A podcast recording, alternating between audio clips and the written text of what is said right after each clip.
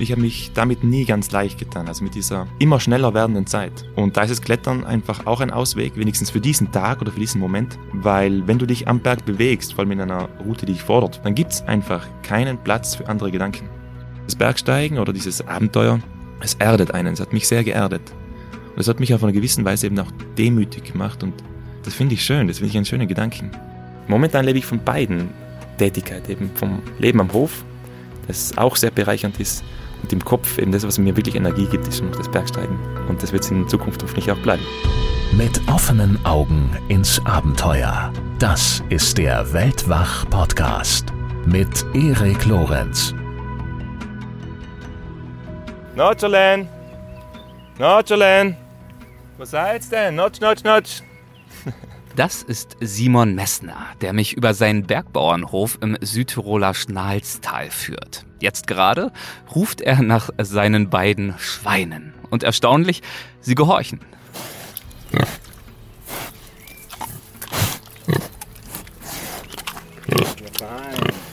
Dass Simon hier oben zwischen Hochwiesen und Steilhängen seit einiger Zeit einen Hof betreibt, das ist alles andere als naheliegend. Studiert hat er Molekularbiologie und seine größte Leidenschaft gilt dem Alpinismus, für den man genau das braucht, von dem man als Bergbauer wohl am allerwenigsten hat, nämlich Zeit. Derlei tatsächliche und vermeintliche Widersprüche gibt es in Simons Leben so einige. Nicht ohne Grund vergleicht er im Gespräch mit mir, das ihr hier gleich hören werdet, seinen bisherigen Lebensweg mit einer Südtiroler Bergstraße voller Biegungen und Aufs und Abs.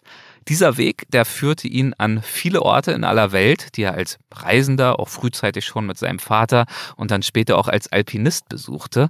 Und schließlich führte er ihn zurück in seine Südtiroler Heimat, wo er mich auf seinem Hof begrüßt hat. Zu einem Gespräch, in dem es weniger um wilde Abenteuergeschichten oder auch die gefährlichsten Gipfel geht, sondern stattdessen teilt Simon ziemlich feinfühlig und sehr offen die Belastungen und Bereicherungen eines Lebens in und mit den Bergen. Er spricht über die Flüchtigkeit des Glücks und er erklärt, warum und auf welche Weise es sich nach seinem Dafürhalten lohnt, dafür zu arbeiten. Wie ich finde, ist es ein wirklich tolles Gespräch geworden. Äh, Simon hat das ganz, ganz toll gemacht und ich würde mich freuen, wenn ihr etwas Zeit und Ruhe findet, ihm zu lauschen. Ihr werdet es bestimmt nicht bereuen. Und falls ihr noch tiefer in die Welt des Bergsteigens eintauchen möchtet, dann lauscht natürlich gerne auch unseren beiden Folgen mit Simons Vater, Reinhold Messner. Das sind die Episode 43 und 156. Diese Episode mit Simon wird präsentiert von unserem Sponsor, der Südtiroler Bergsportmarke Saleva. Und äh, das passt wunderbar, und zwar in vielerlei Hinsicht, denn ähnlich wie für Simon Messner ein Leben ohne Berge schwerlich vorstellbar ist, gehören auch Saleva und der Alpinismus seit jeher zusammen. Und Simon und Saleva verbindet noch mehr.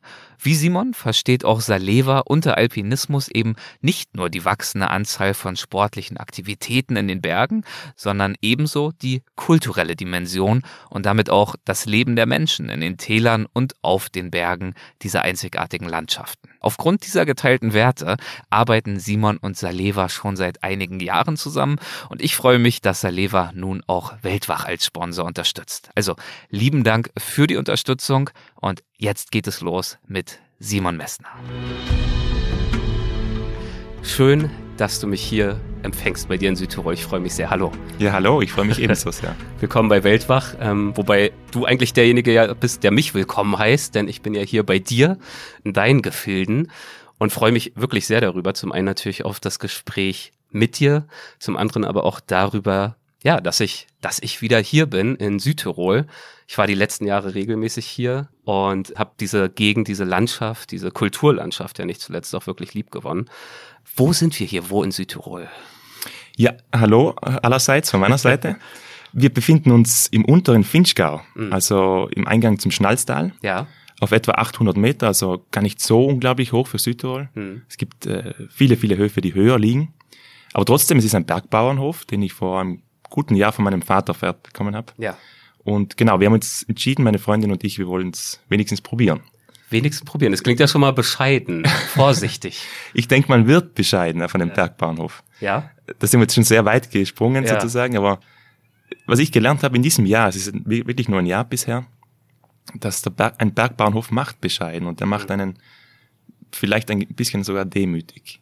In der Tat, das ist äh, das ist spannend, dass du das sagst. Da werden wir natürlich uns ausführlicher noch drüber unterhalten. Demütig, sehr viel Arbeit. Du hast mir gerade auch noch erzählt, äh, bevor wir angefangen haben, dass du gerade beim Heuernten bist und eigentlich eine Heuallergie hast. Stimmt. Also die, die Herausforderungen lauern an jeder Ecke. Ja, die lauern wirklich auf, äh, in jeder Ecke.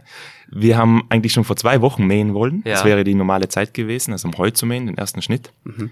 Aber leider hat's, leider ist das falsch, der falsche Ausdruck. Es hat wirklich jeden Tag geregnet im letzten Monat. Sehr untypisch. Mhm. Man muss wissen, da wo wir uns befinden, wo uns, wo dieser Hof sich befindet, das ist der Juwaler beziehungsweise der Finchker Sonnenberg Ja. und gehört eigentlich zu den trockensten Orten der Alpen. Hm. Und so grün, wie wir es momentan sehen, ist es sehr untypisch für Hm. uns. Aber wir sind sehr froh, da- weil die Ernte natürlich dadurch besser wurde. Aber ein paar Schwierigkeiten bringt's auch. Man muss eben ein bisschen länger warten mit dem Heu. Stimmt. Und, du dann mit deiner Allergie, wie kann ich mir das vorstellen? Leidest du dann wie ein armes Geschöpf beim Ernten oder? Ja, also nicht so wie früher. Also ich als, Ja. als äh, Jugendlicher hatte ich sehr starken Heuschnupfen. Aha. Gegen alle Gräser und alle Bolden, glaube ich, gefühlt, die es gibt. Ich habe dann eine Art Immunisierung, nennen sie das, gemacht, über drei Jahre. Ah, ja. Und das hat bei mir zum Glück geholfen. Okay. Sonst würde ich äh, wahrscheinlich dich kaum sehen vor lauter tränenden Augen. Und nicht vor Rührung oder Begeisterung in dem Fall, ja. Vielleicht eine Mischung, sagen Ja. wir. ja, du hast erwähnt, es ist äh, natürlich durch die Regenfälle sehr grün. Ähm, die Pflanzen sprießen, die Ernte wird vermutlich äh, gut sein. Und genau das sehen wir ja auch. Wir sitzen draußen auf einer Terrasse, blicken über das Finchgau. Wahnsinniger Blick. Wir sehen Apfelbäume, eigentlich bis an den Horizont fast. Naja, da wo halt das Tal sich dann zwischen den Bergen verliert. Äh, zu beiden Seiten streben die Hänge auf, dicht bewaldet, hier und da mal ein Bergbauernhof. Und äh, hinter diesen hängen dann sogar noch weitere Gipfel, die zum Teil schneebedeckt sind. Was bedeutet dir diese Gegend hier?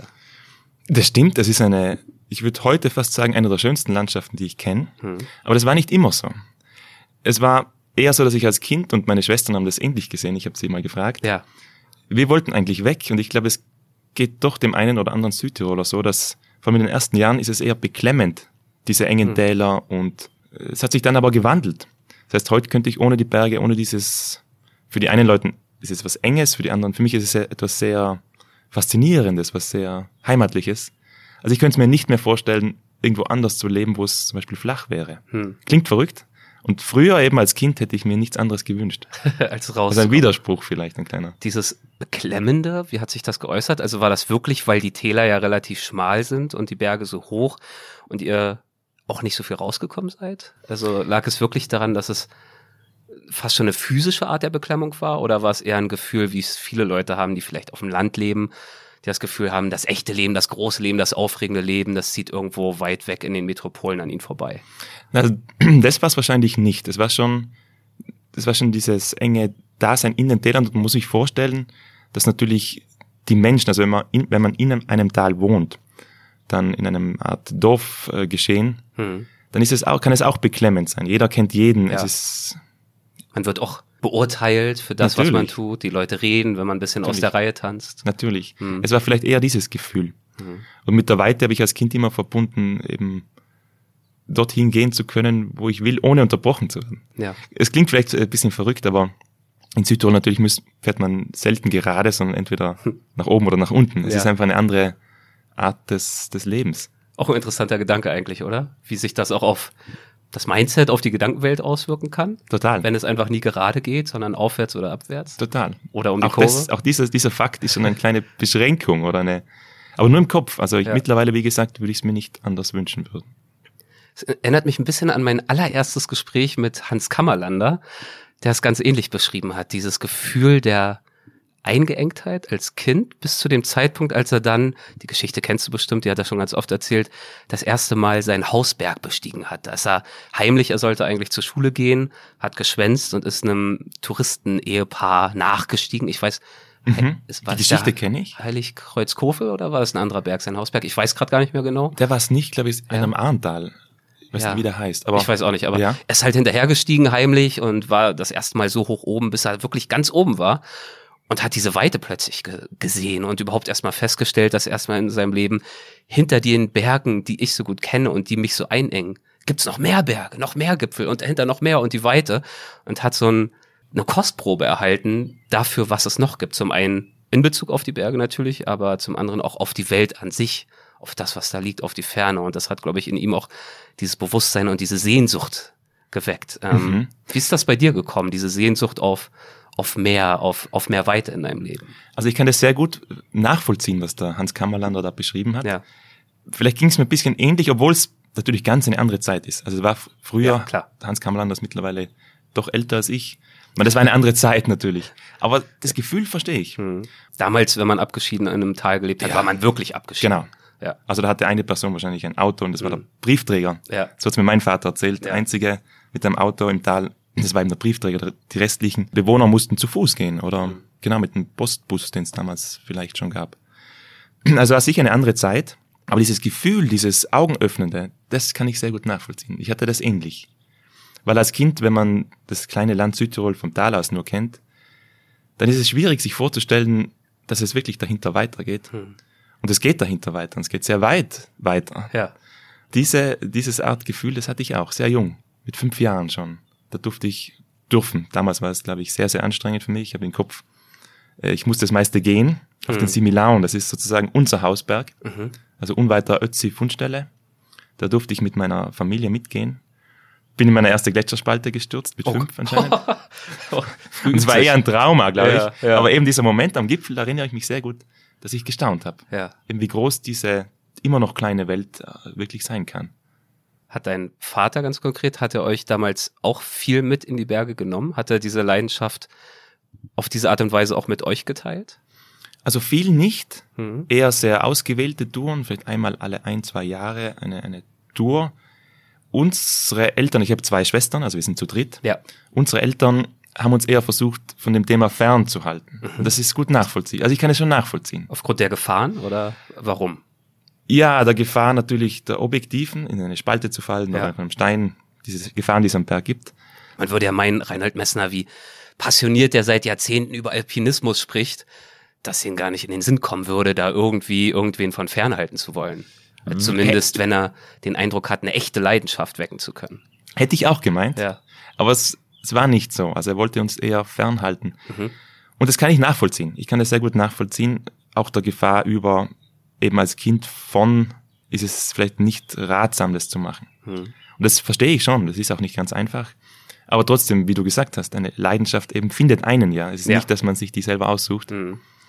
Aber im Nachhinein, na, ich find's gut so. Weil so musste ich es mir wirklich selbst erarbeiten und bin niemanden sozusagen, ja, von niemandem abhängig oder niemandem irgendwie was verpflichtet. Ich du fühlst dich auch nicht, als hättest du einfach dich auf eine bereits gelegte Schiene gesetzt, wärst sie dann entlang gefahren, sondern du hast diese Leidenschaft dir selbst ergründet und damit dir auch ein Stück weiter eine eigene Identität geschaffen und nicht nur eine übernommen, die dir scheinbar vorgegeben wurde. Na, ich musste das auch, glaube ich. Oder jeder, der das der Berg oder das Bergsteigen interessiert, der muss diesen Weg selbst finden. Und es ist vielleicht gerade beim Bergsteigen so, dass man es sehr schwierig erben kann, sondern du musst es ja selber machen. Hm. Und da wird dir recht schnell klar, kann ich das, will ich das überhaupt? Liegt mir das oder nicht? Also es war schon, es war kein einfacher Weg, es ist für niemanden. Ich habe sehr viel gelernt, sehr lange gelernt, auch Fehler gemacht, wie jeder. Hm. Fehler gehören dazu, das finde ich sehr, sehr wichtig. Aber eben, ich habe es mir selbst erarbeitet, da bin ich froh drüber. Sonst wahrscheinlich wäre es nicht so bereichernd geworden, kann man sagen. Also die Erkenntnis, das Erlebte, hätte sich einen anderen Wert, denke ich. Ja. Und es war eben kein geradliniger Weg. Du hast ja dann noch erstmal was ganz anderes gemacht, ne? Äh, Mikrobiologie hast du studiert. Ich glaube, mein Leben war generell Wie so eine Südtiroler. Bergstraße halt, ne? Genau, Ja. genau, rauf, runter, rauf, runter. Das stimmt, Ja. kurvig auch noch. Ja. Na, ich habe wirklich Molekularbiologie studiert, das Ja. ist fast Mikrobiologie, Aha, Mikrobiologie okay. sehr, sehr, sehr ähnlich. Mhm. Hat mich fasziniert, wirklich, hat mich eine Zeit lang sehr fasziniert. Ich frage mal ganz platt, Ja. warum? Also mich fasziniert es auch, aber es ist ja nun Laborarbeit nicht zuletzt, also was Ja. ganz, ganz anderes, als hier frei und unabhängig in den Bergen unterwegs zu sein. Vielleicht war es sogar dieser Widerspruch. Also Mhm. auf einerseits diese Makrowelt, die Berge, und dann als Ausgleich diese Mikrowelt oder Nanowelt im Labor. Ja. Vielleicht als Ausgleich bisschen. Ja. Na, mich hat das schon immer fasziniert. Also mich haben vor allem die Urfragen fasziniert. Wer sind wir oder wie tickt der Mensch überhaupt? Das hat mich schon in jungen Jahren ja, begeistert. Ich wollte da mehr wissen. Mhm. Und mich haben diese Fragen eigentlich im Grunde nicht losgelassen, die ich mir selbst beantworten wollte. Und so habe ich begonnen, Biologie zu studieren. Aber auch wenn ich mir diese Grundfragen mittlerweile beantwortet habe, diese ganz basalen, äh, eben wie funktionieren wir, wie denken wir, was ist Leben überhaupt, wie funktioniert es, wie ist es entstanden. Das konnte ich mir beantworten, aber es sind natürlich hundertmal mehr neue Fragen aufgetaucht. Das ist immer die Herausforderung im Bereich der Philosophie dann. Ja, und in Ja. der Wissenschaft. Das ja, ist, das, ja, auch das, ja. und ich glaube, ich hätte es in meinem Leben nicht geschafft, diese Fragen mir noch zu beantworten. Und deswegen ein Grund, und weil mir die Arbeit im Labor zwar gefallen hat, aber ich doch ein Mensch bin, der lieber draußen ist, Hm. habe ich dann umgeschwenkt, habe mit, mit meinem Vater zusammen viereinhalb Jahre Filme gemacht. Hm. Messner Genau. Mountain Movie. Movie. Mountain Movie. Ja, Genau, also richtig, es ja? passt zum Ja, ja, wunderbar. Messner Mountain. Ja. ähm, haben wir gemacht. Ihr habt diese Produktionsfirma zusammen gegründet, die eben Filme produziert zum Thema Alpinismus. Genau, zu zweit waren wir Mhm. Grund. Ohne, also wirklich ohne Wissen, was Film überhaupt bedeutet und ist. Ja. Wir haben das sehr geschluckt am Anfang, Mhm. muss, kann ich gern sagen. Wir kennen uns relativ gut aus, was das Thema Berg betrifft. Der Reinhold vor allem ist faszinierend, also wirklich wie Wikipedia teilweise. Mhm. Der hat einfach die ganze Historie im Kopf, also mit Zahlen, mit Daten, mit Fakten, mit Also Namen. in- Unglaublich. Wissen nicht nur erfahrungsbasiert, sondern eben wirklich auch die Theorie und die Geschichte. Ja. Er schreibt ja auch Ja. Bücher über die Geschichte des Alpinismus. Ganz genau. Mhm. Also ich denke, das kann man nur, wenn man es selbst erlebt hat und eben diese Dinge einordnen kann. Mhm. Und das ist eine große Stärke. Und wir haben uns vorgenommen, es hat mir sehr gut gefallen, dieser Gedanke, also im Grunde den Berg erzählen zu lassen. Gar nicht irgendwas dazu zu erfinden, sondern wirklich am Berg zu drehen, mitzunehmen, was äh, die Hälfte wird einem geschenkt an schönen Aufnahmen, die hat man gar nicht im Kopf, der Berg Ja. schenkt einem die. Ja. Die andere Hälfte nimmt er einem, so ist es leider. Auch ist schwer das, zu planen, Ja. aber eben den Berg sag ich, mal, spielen zu lassen, erzählen zu lassen Mhm. und an dies am Berg sozusagen die alpine Historie wiederzugeben, also von den Beginnen, äh, von der Erstbesteigung Mont Blanc, so der Beginn des modernen Alpinismus, Hm. bis heute eben zu, dem Publikum verständlich zu machen, eben wie das funktioniert, weil der Alpinismus ist ja auch keine Gerade, sondern auch eine, eine Straße mit Auf und Abs. Und ich denke, das haben wir recht gut geschafft. Doch, das haben wir recht gut geschafft. Also wenn man sich heute als Publikum unsere Filme anschaut, vielleicht bekommt man eine Ahnung, wie sich der Alpinismus entwickelt hat. Mhm. Dann habe ich wieder umgeschwenkt und bin seit einem guten Jahr zurück nach Südtirol gezogen.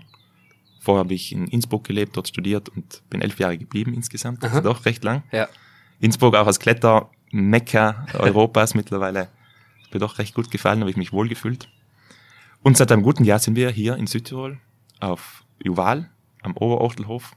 Meine Freundin hat ihre Arbeit gekündigt auch und Mhm. hat gesagt, ja, sie ist bereit, Bäuerin zu machen. Sie würde es gern, gerne nicht, aber sie würde es probieren, Ja. sagen wir so. okay. Ja, ich wusste schon vorher, wie viel Arbeit das bedeutet, also Ja. was es bedeutet. Ich konnte es Ja. relativ einordnen, weil ich auch die Ausbildung dazu gemacht habe, zum Mhm. Bauer. Also ich habe die Oberschule für Landwirtschaft besucht. Mhm. Ohne die könnte man gar nicht äh, in die Landwirtschaft einsteigen. Man könnte nicht oder man dürfte nicht? Man oder? durfte nicht, du Ah. brauchst eine Ausbildung. Mhm. Okay. Die hatte ich zum Glück schon, in dem Fall. Und dann haben wir gesagt, probieren wir's. Und jetzt sind wir hier mit Schafen und Schweinen und beim Heu machen heute. Ja, Wahnsinn. Darüber sprechen wir gleich noch. Ja. Äh, Ich würde mich natürlich auch wahnsinnig gern hier gleich mal umschauen mit dir. Ähm, aber bleiben wir mal noch äh, bei den Bergen ganz kurz. Ähm, über Messner Mountain Movies hinaus, also die, die kreative, die konzeptionelle Arbeit und natürlich dann auch das Film an sich am Thema Film, hast du ja auch äh, durchaus darüber hinaus deinen Weg zurückgefunden in die Berge. Also du warst irgendwann, glaube ich, mal weg von diesem Thema, bist dann zurückgekehrt. Und zwar eben, wie gesagt, nicht nur konzeptionell und was die Geschichte des Alpinismus anbetrifft, sondern auch du selbst hast ja deine Leidenschaft fürs Bergsteigen entdeckt. Mhm. Wie ist das gekommen? Woher kam dann irgendwann der Impuls und der Wunsch, deine Hände und Füße an Fels zu setzen? Eine schöne Frage, Dankeschön. Ich glaube, der Ursprung, also der, der Keim sozusagen, wurde gelegt, nicht durch, durchs Tun selbst, Mhm. sondern ich habe im Kopf, dass unser Vater hat uns sehr, sehr, sehr starke Geschichten erzählen können. Also der Reinhold kann sehr gut erzählen, er kann sehr fesselnd erzählen. Ja, das können viele Hörerinnen und Hörer bei uns auch bestätigen. Wir Ja, zwei Folgen mit ihm mitreißend. Absolut seine Ja. Stärke. Ja. Und der hat uns Kinder schon äh, gute Nachtgeschichten erzählt. Die sind so präsent wie, wie, wie je, sozusagen wie damals. Frei erzählt. Frei erzählt Ja. natürlich. Er Ja. nur frei erzählen. Ja. Sonst kann er es nicht, sagt er. ja, ja. Und das hat in mir, also auch in meinen Schwestern, im Kopf meiner Schwestern sicher, aber vor allem in mir auch was bewegt. Und irgendwann war es ganz klar für mich, dass ich es wenigstens einmal probieren will. Mhm. Einfach sehen will, was bedeutet es. Das heißt die Kälte, das heißt die Anstrengung, die Höhe, Und es war dann nicht so, dass ich das nächstes Jahr schon probieren wollte, aber ich hatte im Kopf, also irgendwann Eine will ich das Saat probieren. war gepflanzt. Genau. Aber es ist ja interessant, weil du meintest, dass er euch ja eigentlich eher behutsam von dem Thema fernhalten wollte. Also er hat euch jetzt nicht ständig ermutigt, selbst klettern zu gehen. Mhm. Ähm, anders als mein Vater zum Beispiel, der gerne Berg steigt und ähm, mich dann auch gerne mitgenommen hat und versucht hat, mir diese Leidenschaft zu übermitteln und damit eher gescheitert ist, ehrlich gesagt. Meine Höhenangst ist einfach zu groß. Aber euer Vater war ganz anders. Der wollte es eben nicht unbedingt. Genau. Aber durch seine Storytelling-Kompetenz hat das dann aus Versehen eben Ob wollte sich doch nicht, genau. eingebrockt anscheinend. Ja. Ich denke, es ist so gewesen, genau. Ja. Und so ich mit 15, 16 Jahren, also gar nicht so jung, Mhm. das dann selbst probiert, ähm, nicht mit meinem Vater, sondern das erste Mal muss ich überlegen, was tatsächlich die ersten Erfahrungen waren, allein Mhm. so dorthin zu gehen. Und ich bin gar nicht eingestiegen, hätte mich ja nie getraut. Ja. Aber allein unter diesen Wänden zu stehen, das ist so beeindruckend mit den Geschichten im Kopf. Hm. Also ich kam da gar nicht mehr zurück und ich habe dann ja so so halb im Alleingang versucht, mich da zu nähern und dann mit einer Freundesklicke, die alle geklettert sind und mich mitgenommen haben. Und sehr spannend, ich habe dann erst gemerkt, wie starke Höhenangst auch ich hatte. Ach, du auch, ja? Extreme Höhenangst. Also zwei Meter war schon, das war zu viel eigentlich. Also vielleicht noch schlimmer als ich. Es war sehr extra. Also das, Gott, dann gibt's ja Hoffnung. es gibt absolut Hoffnung. Okay. Und dann war es bei mir so, ich konnte mir nicht eingestehen, woher kommt diese Angst, wieso habe Ja. ich diese Angst? Und ich konnte das nicht auf mir sitzen lassen. Es war dann eher dieser Wille daran zu arbeiten, an Mhm. mir zu arbeiten, weil es konnte ja nicht sein, dass ich da jetzt Höhenangst habe sozusagen. Und das fand ich sehr spannend, was ich alles über mich gelernt habe und über meine... Es ist ja sehr viel Kopf. Natürlich. Natürlich, die Angst ist Ja. da und die ist auch berechtigt. Man Ja. will ja nicht runterfliegen. Aber man kann sehr an sich arbeiten. Ich will nicht sagen, dass diese Höhenangst heute weg ist, auch nach 16 Jahren nicht, dass ich, dass ich kletter, die kann einmal kommen. Aber sie lähmt dich nicht. Nicht mehr so. Hm. Es kann passieren, dass sie mich auch lähmt. Mhm. Ganz komisch, vor allem wenn es windig ist. Wind macht, verunsichert mich sehr. Aber sonst stimmt's schon. Es lähmt mich nicht mehr. Ich kann damit umgehen. Das heißt, ich habe diese Angst. Ich bin auch froh, dass ich Ängste habe. Ich wage jetzt die Aussage, dass jeder Alpinist, der sagt, er hat keine Ängste, das stimmt einfach nicht. Dann gäbe es ihn nicht mehr. Das heißt, die Angst, die Angst oder die Ängste sind auch sehr viel mehr.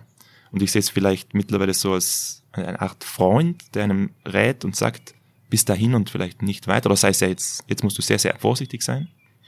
Also Ängste haben auch sehr viele positive Seiten.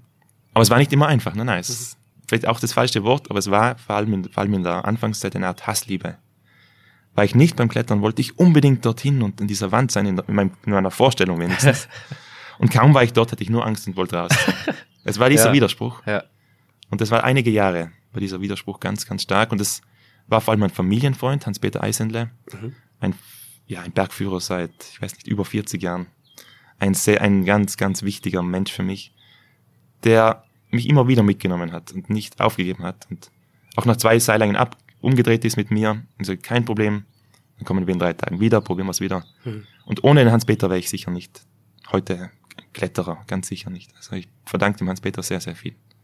Ja, ist natürlich beeindruckend, wenn man, um zu einer solchen Passion zu kommen und dann auch so weit es zu schaffen, wie du es jetzt schon geschafft hast, wenn das gelingt, indem man so eine Angst erstmal überwinden muss. So ein Hindernis. Das ist natürlich äh, viel Arbeit an sich selbst und ich verstehe dich so, wie du es gerade auch beschrieben hast, dass für dich der Schlüssel, diese Angst zu überwinden, darin bestand, naja, dir ihrer bewusst zu werden und sie anzunehmen. Also sich nicht von dem Gefühl einer aufkommenden Angst in Panik versetzen zu lassen, wie es vielleicht vielen am Berg Mhm. ergehen würde, sondern fast schon, das ist ja auch so eine mentale Stärke, wenn, wenn irgendein Schmerz einen heimsucht, nicht darunter zu zerbröseln, Ja. sondern ihn gewissermaßen wirklich in den Fokus zu nehmen, zu betrachten, fast wie so eine Meditation und ihn zu akzeptieren. Ja. Und äh, das hast du dann offenbar geschafft. Du hast akzeptiert, die Angst ist da, ich spüre sie, aber sie überkommt mich nicht Genau. von Kopf bis Fuß, sondern sie ist ein Teil von mir und ich agiere jetzt mit ihr. Sehr schön beschrieben. Also, das ist sehr schön beschrieben. Ich finde, das, das stimmt auch, vor allem beim Bergsteigen. Du hast Schmerzen angesprochen und Bergsteigen, also vor allem Höhenbergsteigen, hat, hat mit Hm. Schmerzen zu tun oder mit Leiden, kann man sagen. Deswegen kannst du jetzt auch hier Heu ernten mit Heuschnupfen wahrscheinlich. Zum Beispiel, Ja. also ich tue es einfach. Ich weiß nicht, wie gesund das ist, aber das Bergsteigen lehrt einen das. Mhm. Es lehrt einen auch vor allem zu erkennen, wie viel der eigene Körper leisten kann. Ja. Und zwar viel, viel, viel mehr, als wir uns bewusst sind. In vielerlei Hinsicht. Und das war auch eine, eine sehr spannende Erfahrung für mich oder Erkenntnis. Und diese Tatsache kann man schon auch mit ins Tal nehmen, glaube ich. Dieses Durchhalten oder das trotzdem weitermachen. Aber wie gesagt, wie gesund ist, weiß ich, das, wie gesund das ist, weiß ich nicht. Das, man kann sich auch verbrennen sozusagen, aber beim Bergsteigen gehört diese Fähigkeit bestimmt dazu, auch mal weiterzugehen, wenn's, wenn der Kopf sagt, also ich kann jetzt wirklich nicht mehr. Du schreibst auf deiner Website, äh, nichts bleibt ehrlicher als das Gebirge. Das Gebirge ist sehr, sehr ehrlich. Würdest du das erläutern? Gern. Also ehrlich, ich, das war vielleicht auch ein Fakt, der mich am Gebirge sehr fasziniert hat und der mich irgendwie, den ich sehr heimatlich, also das falsche Wort vielleicht, aber das Gebirge, ehrlich ist es wahrscheinlich nicht, es ist einfach nur da. Mhm. Aber dadurch ist es ehrlich. Es äh, sagt nicht, du darfst da nicht drauf, weil du zu klein bist oder du, du bist äh, zu, zu schwer zum Beispiel. Das entscheidet man selber. Ist ehrlich in dem Sinne, dass es nichts gibt, was man da anzweifeln muss oder kann. Nicht wahr? Genau. Dieses Dasein, da gibt es jetzt keine. Das ist jeder akzeptiert. Genau. Oder beziehungsweise es ist neutral, es ist ein sehr neutrales Umfeld. Und das habe ich sehr schät zu schätzen gelernt. Also dort fühle ich mich einfach wohl. Und wenn ich einen Fehler mache, dann bin ausschließlich ich das. Und die Erkenntnis ist auch schon wichtig. Ich kann niemand eine Schuld geben. Also wenn ich, wenn mich eine Lawine trifft, blöd gesagt, dann ist der Berg doch nicht schuld. Der ist ja nur da. Ich bin schuld, weil ich zur falschen Zeit am falschen Ort war. Und das ist halt etwas sehr demütigend oder sehr ernüchterndes, sehr ich genieße macht, diese macht Art. dich demütig. Ja. Es macht einen demütig, Ja. genau, das ist Ja. das Richtige. Ist das so, zum Teil so eine Art Gegenentwurf zu dieser Enge, die du früher als Kind im Tal verspürt hast, wo du auch angedeutet hattest durch diese Dorfgemeinschaften, wo jeder jeden kennt und auch getratscht wird und wenn man mal irgendwie aus der Reihe tanzt, wird man vielleicht kritisiert oder hinterm Rücken wird geredet und in den Bergen passiert eben all das genau nicht, weil der Berg sich nicht darum schert, was du da oben machst, sondern der Einzige, der weiß, was du treibst und ob du in Anführungszeichen ehrlich kletterst oder mal schummelst, der Einzige, den es schert, bist du selbst. Das stimmt. Yes, genau. Also ich kann dich nur unterschreiben, wie du es gerade beschrieben hast. Hm. Es war sicher, es ist ein Gegenentwurf. Vielleicht auch zu dieser schnelllebigen Zeit. Ich habe habe mich damit nie ganz leicht getan, also mit dieser immer schneller werdenden Zeit.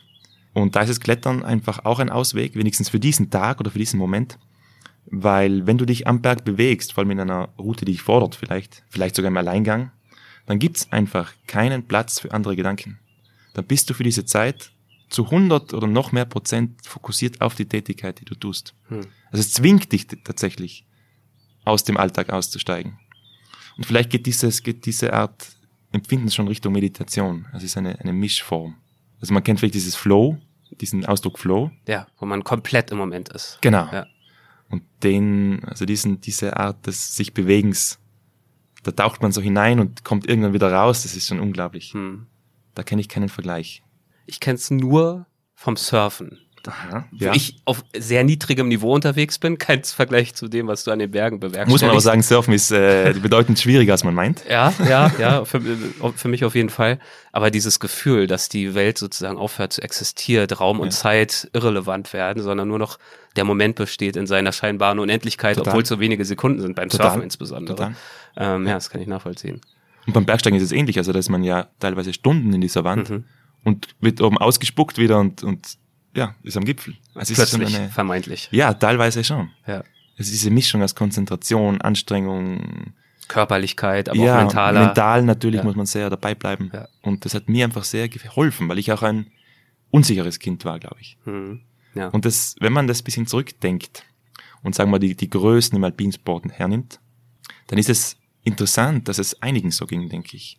Es waren eher, ich würde, ja, es waren eher zurückhaltende Persönlichkeiten, eher vielleicht so ein bisschen gekränkte Persönlichkeiten, die den Berg dann gefunden haben für ihren Playground. Sehr, sehr spannend, finde ich. Das ist äh, spannend, was du sagst, denn ähm, selbst als du dann deinen Weg in die Berge gefunden hast, begonnen hast, ernsthafter Berg zu steigen, du erwähnst an einer Stelle auch äh, auf deiner Website oder in einem anderen Interview, ich weiß nicht mehr genau, dass es regelrecht zu einer Obsession wurde, hast du auch dann sehr stark gezögert, darüber zu sprechen oder in die Öffentlichkeit zu gehen, einen vergleichbaren Weg wie dein Vater zu beschreiten, irgendwie davon leben zu können oder zu wollen. Du hast äh, in einem Artikel auf bergwelten.com zum Beispiel mal geschrieben über diese Zeit. Aus einer inneren Verbissenheit heraus begann ich über meine Touren und Erlebnisse zu schweigen. Ich hatte das Gefühl, solch starke Erlebnisse nicht teilen zu können oder gar nicht teilen zu wollen. Das ließ mich blind werden für die Gefahren, die in den Bergen lauerten. Zitat Ende. Also das heißt, du hast die Ehrlichkeit der Berge empfunden und auch wertgeschätzt.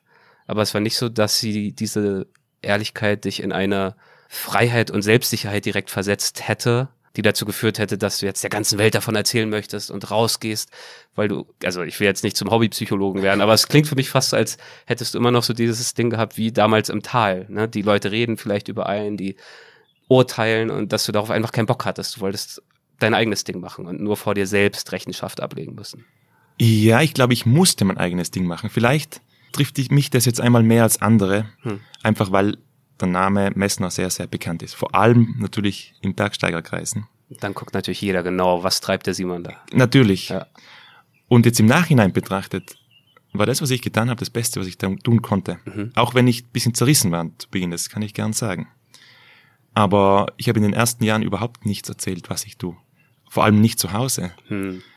Deswegen hätte ich es auch nicht öffentlich machen können. Ja.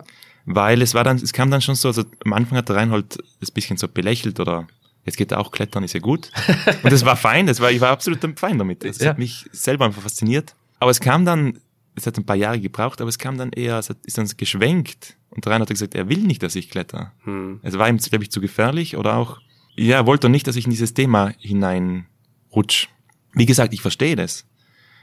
Und äh, natürlich, wenn diese Abneigung kam, dann wollte ich es überhaupt nicht erzählen. Also meinen Freunden schon. Die haben das verstanden. Ja. Und das ist wieder ein Punkt, irgendwann versteht's verstehen sie andere Leute nicht. Mir geht's ja genau gleich. Wenn jemand das Top, Top, Top-Niveau klettert, das ist so eine andere Welt. Hm. Also im reinen Spruchklettern meine ich, das kann ich auch nicht nachvollziehen. Und so wollte ich es eigentlich für mich behalten. das ist wie eine Art Schatztruhe, eine kleine, die nur ich kenne, beziehungsweise mein Partner, der dabei war. Also sehr intim eigentlich, diese Erfahrungen. Weil du natürlich Angst hast, wenn so eine neue fragile Passion im Entstehen ist, dann ist das halt auch brüchig, ne? Also das ja, kann auch schnell und sehr ausgehebelt werden von außen. Ja. ja, und persönlich. Und sehr, sehr persönlich, habe ich das empfinden. Vor allem, ich hatte eine Zeit, da bin ich nicht stolz drauf, aber die gab's. Da bin ich doch viel Solo geklettert. Auch Touren, die hätte ich vielleicht äh, nicht unbedingt klettern sollen. Also schon, das ist eben diese Sturm- und Drangzeit. Das war bei mir sicher auch ja. eine spannende Zeit, höchst spannend. Ich hab, möchte diese Erfahrungen nicht missen, aber es wurde schon sehr gefährlich. Es wird einfach mit der, Z unterm Strich ist Alpinismus, über die Zeit ist es Statistik leider. Das heißt, äh, das ist mir schon sehr bewusst. Das ist mir viel bewusster als früher. Und deswegen muss man auch aufpassen. Man muss sehr aufpassen. Die Statistik ist nicht gut. Also wenn man die sich lügt die, selten. Also die ist nicht Profi-Bergsteiger dieser Welt anschaut, ich glaube langfristig 50 Prozent überleben. Das sagt Reinhold immer. Ich würde sagen, es ist fast mehr, die, die nicht überleben. Hm. Also es dünnt sich schon sehr schon aus. Lassen, also, einige lassen es dann irgendwann, schaffen es vielleicht. Welches Hobby oder auch welcher Beruf hat so eine schlechte Überlebenswahrscheinlichkeit? Es, es gibt ja eigentlich nichts Vergleichbares. Nicht ganz viel, würde ich sagen. Hm. vielleicht Rallye fahren oder so, also wirklich Extremsport oder Basejumpen ist auch nicht ganz gesund. Aber nein, nein, es ist, man muss schon die Rechnung machen. Mhm. Und auch wenn es Bergsteigen keine Sucht ist, also es ist keine Sucht. Wenn ich heute nicht bergsteigen darf und morgen nicht, dann werde ich nicht, habe ich keine Entzug, Entzugserscheinungen. Aber es ist trotzdem etwas, was einem in einem steckt und bei mir persönlich zum Beispiel kommt es immer wieder. Es ist ein Auf und Ab auch. Nach einer langen Tour bin ich mal froh, wenn ich ein, zwei Wochen mhm. nichts machen muss. Ja. Aber dann kommt dieser innere, dieses innere Verlangen schon wieder so schleichend. Und es geht wohl ums Erleben, um sich zu erleben und sich auch auszuschöpfen. Sei es äh, die Anstrengung, sei es die Schwierigkeit, sei es die. Also es ist ganz spannend. Es ist keine Sucht, aber es hat eine Parallele, glaube ich. Deswegen muss man aufpassen, dass man da nicht zu sehr dabei bleibt, um irgendwann vielleicht nicht mehr heimzukommen. Ja, und sich selbst zu verlieren in dieser Passion, die schlimmstenfalls zur Obsession wird sondern es geht eben darum, sich nicht zu verlieren, sondern so verstehe ich, sich selbst zu begegnen, idealerweise. Genau. Sich besser kennenzulernen am Fels, mit seinen genau. Stärken genau. und Schwächen und Ängsten. Und da braucht es natürlich bremslige Momente, die hatte jeder, denke ich, der mhm. viel in die Berge geht. Aber die dürfen nicht so oft, nicht so häufig werden. Und mir fällt da in diesem Zusammenhang immer das Zitat von Hans-Jörg Auer ein, der ist leider vor zwei Jahren oder ich glaube drei mittlerweile tödlich verunglückt. Mhm. Auch was sicher, sehr bekannter Bergsteiger. Ja, in Europa ja. oder generell einer der Top-Alpinisten ein sehr netter, bodenständiger Mensch. Ich mhm. habe ihn wirklich sehr gern gehabt. Auch als Art Vorbild, Hans-Jörg Wein Vorbild. Vor allem sein Zugang zum Gebirge, sehr zurückgenommen, ja, wird mir in, in Erinnerung bleiben. Und er hat diesen, diese wunderschöne Aussage getätigt, nachdem er den Fisch, also die Route Weg durch den Fisch, solo geklettert hatte. Bis heute eins der größten Solos ever. Ähm, wurde er gefragt ja, von einem Journalisten, was er denn täte, wie bereitet man sich auf so eine extreme Tat vor? Und der Hans hat nur gesagt, nicht so oft tun. Und das stimmt. Das ja. stimmt. Man darf Mhm. eben diese Dinge nicht zu oft tun. Dann bleiben sie auch besonders und es darf nicht Alltag werden, sondern es muss immer was sehr Spezielles werden. Und gerade beim Solo, ich bin hundertprozentig überzeugt, dass, dass es keine Nachahmer in dieser Funktion, keine Nachahmer hervorbringt, weil man sich ganz einfach nicht getraut einzusteigen. Man geht zwar vielleicht zur Wand, aber man getraut sich nicht einzusteigen. Das muss von innen kommen. Dieser Wunsch, der muss von innen kommen und irgendwann ist er reif und dann macht man es oder macht man es nicht. Aber man kann es nicht aufzwingen. Also jemand in eine Tour auf Solo hinein, das hineinschicken, das wird nicht funktionieren. Das Mhm. muss von innen kommen und dann denke ich, ist es auch vertretbar. Dieser Gedanke, es muss was äh, Besonderes, was Spezielles bleiben und so auch äh, sicherzustellen, dass man den Respekt vor der Tat, vor dem Bergsteigen nicht verliert, ist natürlich ein äh, ganz wichtiger. Ähm, gibt es eine Tour oder einen persönlichen Erfolg in deiner bisherigen äh, Kletterhistorie von ähm, dem, von der du sagen würdest, das war für dich eine solche spezielle Tat, ganz emotional für dich persönlich, etwas, worauf du ganz besonders stolz bist? Du hast ja auch viele Mhm. Erstbegehungen mittlerweile ähm, gemacht. Ich kann mir vorstellen, manche sind in Bergsteigerkreisen wahnsinnig äh, anerkannt und respektiert. Weiß ich, ich kann das alles nicht beurteilen, aber mich interessiert natürlich, ähm, was du selbst über das denkst, was du bisher Mhm. so gemacht hast. Da muss ich ganz kurz ausholen und Ja. zwar auf den Stil eingehen, Mhm. den man von außen vielleicht gar nicht oder fast sicher nicht so versteht, wie Mhm. es wie verstanden werden könnte. Das heißt, ich habe in meinem Leben noch nie einen Bohrhaken geschlagen. Das kam sicher auch vom Reinhold. Ich, mir diese Idee wahnsinnig gut gefallen. Sozusagen, wenn wir das weiterdenken, würden wir den Bohrhaken überall einsetzen, dann ist alles möglich. Also man kann den überall setzen. Bohren, rein, hält über zwei Tonnen, kein Problem. Ja. Aber wenn wir darauf willentlich verzichten, Das ist der erste Schritt, um so eine Infrastruktur am Berg zu schaffen, Genau. die ist ja auch das bekannte und immer wieder bemühte Beispiel, die natürlich mittlerweile am Everest ihre Vollendung gefunden hat. Ja. Was mittlerweile regelrechter, immer noch natürlich anstrengend, aber ein regelrechter Abenteuertourismus ist, dort hochgebracht zu werden. Absolut. Genau, da ist es sehr gut beschrieben. Mhm. Und wenn man aber verzichtet an diese, wenn man an Infrastruktur verzichtet, Bohrhaken, die Hilfe von außen, also gibt's mehrere, dann ist das Erlebnis viel, viel größer. Hm. Und diese Erkenntnis hat mich sofort auch selbst eingeholt. Ja. Also wer, wer viel ins Gebirge geht, der versteht es sofort, was ich meine. Ob da jetzt ein Fixseil hängt, wo ich mich halten kann, oder wo ich, selber, ob ich selber klettern muss, ist eben ein Riesenunterschied. Und dieser Stil, den haben wir uns, wir, das heißt ich und ein paar Freunde, die das ähnlich sehen, beibehalten. Mhm. Und so sind die Touren, auch die Erstbegehungen, die du, die du angesprochen hast, zwar sehr schöne Touren, aber teilweise schwierig zu wiederholen. Ja. Also würde ich jetzt auch sagen, einmal und nie wieder, Mhm. weil die schon gefährlich sind. Also mit langen Runouts, das heißt, man riskiert Stürze, die auch mal 60 Meter lang wären. Runout heißt, dass man über den letzten Sicherungspunkt hinausklettert nach Genau. oben und wenn man fällt, klar. Wenn man Fällt man 60 Meter über dem oder 30 Meter über dem letzten Sicherungspunkt ist, fällt man mit Zweifel 60 Meter. Genau, plus Seildehnung wird wahrscheinlich 80 ungefähr Ja. sein. Genau, sehr gut beschrieben. Das trifft's recht gut. Und wir haben, das ist unser Stil, der hat uns persönlich vor allem, Mhm. wenn man so eine Stelle klettern kann, das ist schwer zu beschreiben. Das ist eben nicht Sportklettern, das ist was anderes. Aber dass die Touren jetzt im Bergsteigerkreis, die sind anerkannt, den- denke ich, selten wiederholt, beziehungsweise gar nicht, gar nicht teilweise. Aber die großen Touren sind es jetzt nicht. Es ist schon was sehr Persönliches. So ist es auch geblieben bis heute. So ist es bis heute geblieben.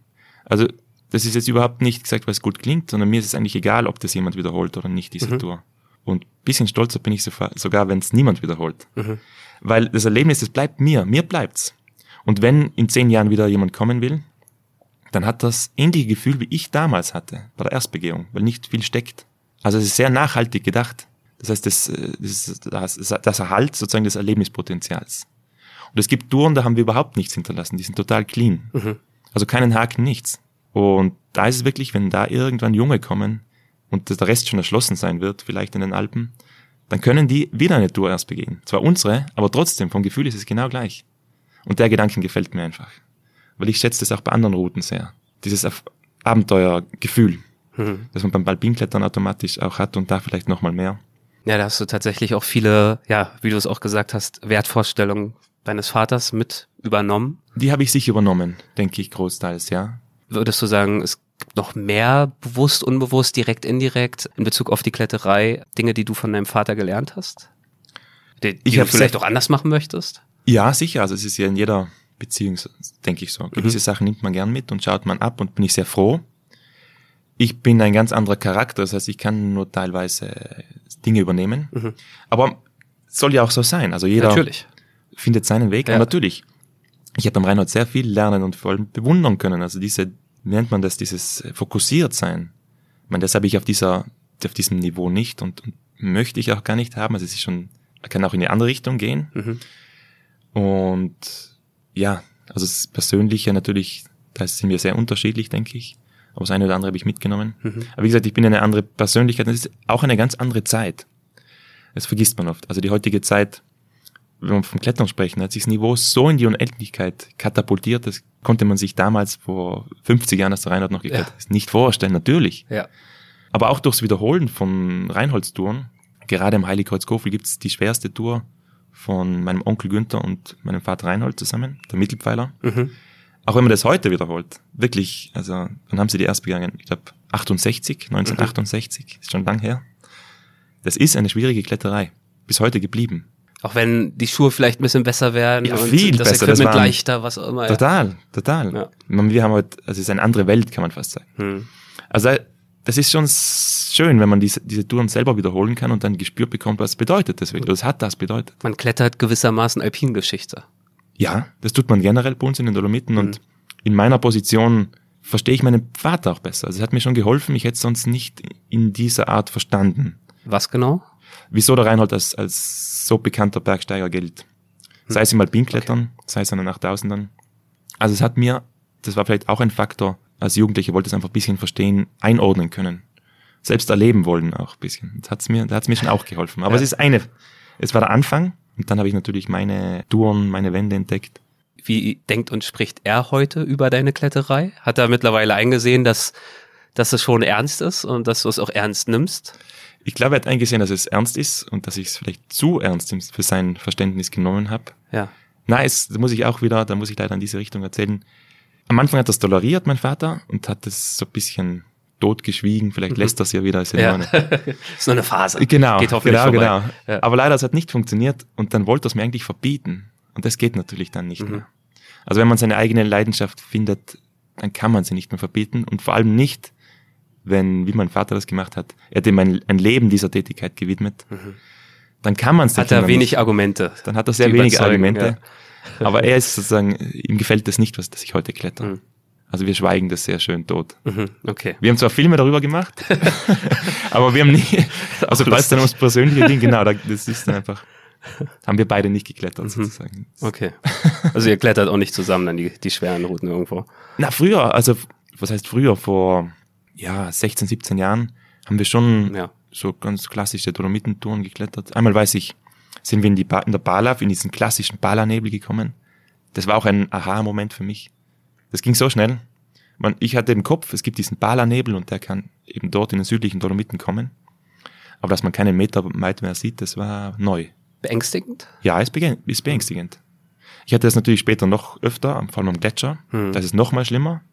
Das sogenannte Whiteout, wenn man nicht mehr weiß, vorne, hinten, oben, unten. Also es wird einem schlecht. Ich muss mich teilweise hinsetzen, sonst fehlt total die Orientierung. Also das Innenohr kann sich nicht mehr ausgleichen, wie nennt man das? so? Die Orientierung fehlt, also in Hm. allen Himmelsrichtungen. Aber es ist beängstigend, doch. Vor allem, wenn man, man die Bala kenne ich mittlerweile recht gut. Und mit Nebel findet man überhaupt keinen Weg mehr. Nichts. Also man merkt, das Bergsteigen hat immer wieder dazu geführt, dass du mit ganz tiefgreifenden auch Emotionen konfrontiert worden bist. Also Angst haben wir schon mehrfach angesprochen, dann natürlich auch immer wieder die Frage, was bedeutet das Bergsteigen dir? Wie viel bist du bereit von dir selbst zu investieren, auch gegen Ja. Widerstände äußerer, innerer Natur? Mhm. Und du hast vorhin gesagt, als du darüber nachgedacht hast, was du studieren wolltest, du hast nicht Mikrobiologie studiert, sondern Molekularbiologie? Molekularbiologie, dass einer deiner Beweggründe war, den Antworten auf einige große Urfragen näher zu kommen. Ja, ganz sicher. Wie leben wir, warum leben wir, wie wir leben? Hast du das Gefühl, dass du diesen Fragen beim Bergsteigen näher kommst? Auch, denke ich doch. Es hilft ganz, ganz sicher. Und eben, was ich vorher schon angesprochen habe, was ich nicht, also so nicht hätte gedacht vorher, dass das Gebirge einen so demütig macht. Und ich will Mhm. ganz kurz erklären, wie das bei mir funktioniert hat. Also in ganz vielen, auf ganz vielen Ebenen. Ja. Also vielleicht, wenn noch nie jemand ein Biwak gemacht hat, dann will er das einmal machen.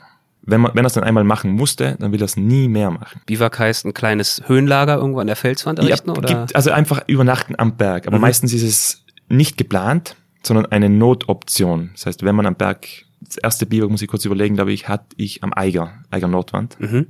Und es war nicht geplant. Wir hatten eigentlich uns vorgenommen, wir durchsteigen die Wand in einem Tag, einem sehr langen Tag und steigen noch bei Tageslicht oder vielleicht am Abend aus und können in der Nacht hinunter absteigen. Das geht. Aber wir haben es leider nicht geschafft auszusteigen und mussten bivakieren. Es hatte minus 16 Grad und wir hatten eigentlich nichts dabei. Das heißt, wir haben uns beide die Zehen angefroren und keine, wirklich keine Sekunde geschlafen, sondern nur zitternd die Ja. Nacht, die unendlich wird. Ja. Also eine Nacht wird im Winter unendlich. Durchzittert. Dann hat man sozusagen überlebt. Aber dann will man das nie mehr wieder haben. Dann will man es unbedingt vermeiden. Das ist ein ganz wichtiger Schritt, den ich gelernt habe beim Bergsteigen. Also das, was wir uns so romantisch vorstellen, in der Wand am Berg, schaut ganz, ganz anders aus. Das ist ja oft so bei diesem, diese falsche Vorstellung, ne, dieses Thema Abenteuer. Das war ja nun ein echtes Abenteuer, ist natürlich so ein Klischee Mhm. Ungewollt, aber ja, es hat sich Die meisten sind ja Genau. ungewollt, aber klingen aus der Ferne betrachtet, wenn man das vielleicht irgendwann noch in einem Buch liest, in einer warmen Bettdecke, Genau. ge- sich gruseln, dann klingt das natürlich ganz toll und aufregend, aber in der Situation Ja. äh, oftmals nicht so genussvoll. Genau, ich sagte immer aus, aus dem Wohnzimmer aus betrachtet. Das geht mir ja selber gleich. Wenn Ja. ich im, im Winter im Wohnzimmer sitze, bei angenehmen 21 Grad, dann liest sich das alles sehr angenehm oder spannend. Du warst ja selbst als Kind gefesselt von den Geschichten deines genau. Vaters, nicht Also ohne es Grund. wiederholt sich wieder. Ja, ja. Aber eben, jetzt muss ich, wenn man nach so einem Biwak zurückkommt und in einem warmen Bett schlafen kann, nur ein Bett oder wer wirklich Durst hat und ein Glas Wasser trinken darf. Das klingt jetzt Hm. sehr verkitscht, aber dann hat dieses Glas Wasser oder dieses warme Bett einen ungemein größeren Wert als zuvor. Das heißt, das Bergsteigen oder dieses Art, kann auch sagen, das Abenteuer, es erdet einen. Es hat mich sehr geerdet. Und es hat mich auf einer gewissen Weise eben auch demütig gemacht und das finde ich schön, das finde ich einen schönen Gedanken. Also ich für mich habe entdeckt, ich bräuchte diesen Besitz. Jetzt sehen wir, jetzt haben wir diesen großen Hof, der ist sehr, sehr schön. Und ich will das erhalten zusammen mit meiner Freundin. Aber Besitz an sich sagt mir nicht viel. Es sind vielmehr diese Momente oder das Erlebte. Klingt sehr kitschig, aber es ist meine Erkenntnis. Also Besitz macht nicht zwingend glücklich, ganz im Gegenteil vielleicht. Sondern dieses, dieses Erden, dieses sich verbunden fühlen mit seiner Umwelt und mit sich selbst. Ja, Ist es das, was dich auch dazu bewegt hat, dieses Projekt eigener Hof anzunehmen und anzugehen? Du hast ja vorhin schon anklingen lassen, dass du schon auch eine ordentliche Portion Respekt hattest und hast. Wie viel Arbeit das bedeutet? Wie viel, ja, Opfer regelrecht? Und trotzdem hast du es getan. Gibt es Komponenten aus dem Bergsteigen, wie zum Beispiel dieses Erden und dieses Wertschätzen? Ist es, sind es solche Themen, die dich dazu veranlasst haben, es zu ja, ich tun, muss oder grad- ist ich, es was ich, anderes? ich überlege gerade, es ist eine schöne Frage, es ist eine schwierige Frage. Ähm, also ich habe mich, muss ich ein bisschen ausholen, ich habe einen zweiten Hof, den habe ich schon länger vererbt bekommen von meinem Vater, 2017 schon. Da war ich Mitte Vater 20. hat so viele Höfe, weil er ja selbst sehr interessiert ist, nicht nur an den Bergen, sondern eben auch an der bäuerlichen Alpinkultur. Genau, aber er interessiert, also er hat sich selber nie bewirtschaftet, Mhm. muss man sagen. Aber er verpachtet sie, Verpachtet, möchte ja. auf diese Art und Weise, so mein Verständnis, dazu Mhm. beitragen, dass diese Kultur eben auch erhalten bleibt. Das stimmt Denn sicher. das hier ist ja nicht nur ein Ja. Natur, sondern auch ein Kulturraum. Ja. Ja. Gut, mir hat immer erzählt, wenn er die Möglichkeit gehabt hätte, hätte er sofort Bauer gemacht. Aha. Das glaube ich jetzt nicht ganz, sonst hätte er es tun können. Aber gut, Ja. er hat sich, das stimmt. Also er hat, sein Bestreben ist natürlich, dieses Erbe weiterzubringen und das ist auch wichtig. Und das ist mir auch wichtig. Das müsste ganz dem ganzen Land, also im Grunde den ganzen Alpen wichtig sein, weil es hängt viel mehr dran als nur die Landwirtschaft. Es hängt vor allem der Tourismus dran, die Landschaftspflege, unsere Kultur auch. Ja. Haben wir für unsere Hörerinnen und Hörer nur der Hinweis, äh, letztes Jahr eine sehr schöne Südtirol-Folge auch zu gehabt, zu genau diesem Thema, dem Wert der ähm, bäuerlichen Kultur hier in dieser Gegend. Äh, gerne noch mal reinhören. Aber ja, jetzt interessiert uns natürlich, warum du dich dem jetzt auch verschrieben hast. Mhm. Also dieser, dieser Aspekt, der ist mir natürlich sehr bewusst und den finde ich schön und den will ich auch unterstützen, ist ein Punkt. Aber natürlich wusste ich relativ früh schon, was es bedeutet, einen Hof, einen Hof zu übernehmen. Vor allem einen, man muss wissen, ein Bergbauernhof ist was anderes als ein Hof im Tal. Es ist einfach so. Was ist da anders? Diese Höfe sind gewachsen im Grund für Dynastien. Da haben wir heute be- bewirtschaften den zu zweit, also meine Freundin und ich. Viel zu wenig im Grund. Da Das ist müssen wir was- unvorstellbar. Ich habe es jetzt noch nicht so im Detail mir angeschaut, aber ist ja schon groß. Ja, es sind 86 Hektar alles zusammen. Mhm. Mit Wald und Wiesen und Weiden und Almenrechten. Das ist sehr groß. Es ist zu groß. Und vor allem der Hof an sich ist nicht, man muss sich so vorstellen, es ist nicht ein, es sind nicht zwei, drei Gebäude, sondern sieben Gebäude. Es ist ein kleiner Weiler. Und eben so sind die Höfe früher gewachsen. Da haben Dynastien gewohnt. Großeltern, Eltern, Kinder, Knechte, Mägde, also viele, viele Leute. Und die Höfe mussten alle diese Leute ernähren. Und heute hat sich's gewandelt. Also die Höfe sind im Grund zu arbeitsintensiv für die wenigen Leute, die dort wohnen. Hm. Und ich sehe das in unserem Vergleich natürlich sehr. Wir sind zu zweit und kommen hinten und vorne nicht nach, da müssen wir was uns ausdenken. Beziehungsweise, wenn wir den Hof bisschen schrumpfen müssen, also gesund schrumpfen, ist die Frage wie, aber das werden wir schaffen, hoffentlich. Das ist ein Aspekt. Wir wollen diese Höfe auch weiterbringen. Und man kann sie auch als Chance sehen. Nur ich als Alpinist natürlich ist es schwierig, weil dort ist Zeit das nützlichste, das wichtigste Gut. Mhm. Und als Bauer fehlt diese Zeit, aber es wird vorübergehend sein, denke ich. Es werden die ersten Jahre sehr hart sein, bis man sich eine Struktur erarbeitet. Und ich sehe es mittlerweile als Chance. Wieso nicht probieren? Und wieso eigentlich nicht Bauer machen? Also das ist eine Kopffrage. Ja. Und ich habe lang damit gehadert, wie viele wahrscheinlich, die sagen würden, bah, jetzt habe ich Molekularbiologie studiert, lebe relativ gut als Alpinist, wieso sollte ich Bauer machen? Es hat Jahre gebraucht, bis die Erkenntnis kam, wieso eigentlich nicht? Wieso nicht in dieser schnelllebigen Zeit vielleicht einen Schritt zurückgehen? Ist nur eine Kopfsache. Und ein Leben leben oder versuchen, das würde ich jetzt sagen, eher zu uns passt, als das Leben, das wir heute in der Stadt leben. Ich glaube nicht, dass es uns das auf Dauer gesünder oder glücklicher macht. Es ist zu schnelllebig geworden. Und zu konsumorientiert. Also reiner Konsum kann kurzzeitig überbrücken, kann einen sozusagen ein bisschen an der Nase herumführen und, mhm. glücklich machen. Auf Dauer sicher nicht. Ganz sicher nicht. Also das heißt, deine Motivation besteht aus mehreren Dimensionen. Zum einen ist dir eben diese bergbäuerliche Kultur nahe und du möchtest sie unterstützen, möchtest deinen ja. kleinen Teil dazu beitragen. Ja. Und zum anderen ist es aber natürlich auch eine ganz persönliche, individuelle Motivation, dass du dich mit diesem etwas langsameren, geruhsameren, nicht geruhsam ist es nun eben gerade nicht, Na, aber vielleicht eben geerdeteren nicht, ja. Leben. Das ist sicher, ja. Dass du dich damit identifizierst und die Hoffnung hast, dass es dich schlussendlich zwar stärker belastet, was die Arbeit angeht, aber vielleicht auch glücklicher macht. Ja, kann man so sagen, aber es ist immer noch ein Versuch. Eben, es mhm. ist, ich sehe es mittlerweile und meine Freundin auch. Ich habe diesen Hof vererbt bekommen, er ist da. Ihn sofort zu verkaufen, habe ich zwar lange überlegt, gebe ich gern zu, was ich wusste, was es bedeutet. Ja. Aber es hätte ich mir nie verziehen. Das heißt, hätte ich es nicht versucht wenigstens, und das tun wir gerade und ja. werden wir auch weitermachen. Ob es dann gelingt, wissen wir nicht, aber hätte ich es nie versucht, dann wäre ich damit äh, sehr unzufrieden geworden. Hm. Das heißt, es ist auch eine große Chance. Ich sehe mittlerweile vor allem eine Chance drin. Und wenn es nicht funktioniert, wenn es zu viel Arbeit ist, kann man immer noch eine Lösung finden. Natürlich, denn wir haben ja mehrfach schon festgestellt, die Südtiroler Straßen sind voller Kurven. Ja. Und es ist auch keine, keine Schande, mal rechts oder links abzubiegen. Das stimmt, wenn es geht. wenn es geht. wenn es geht, ja. Na und was, mir muss ich auch noch kurz aussehen, ja. ausholen.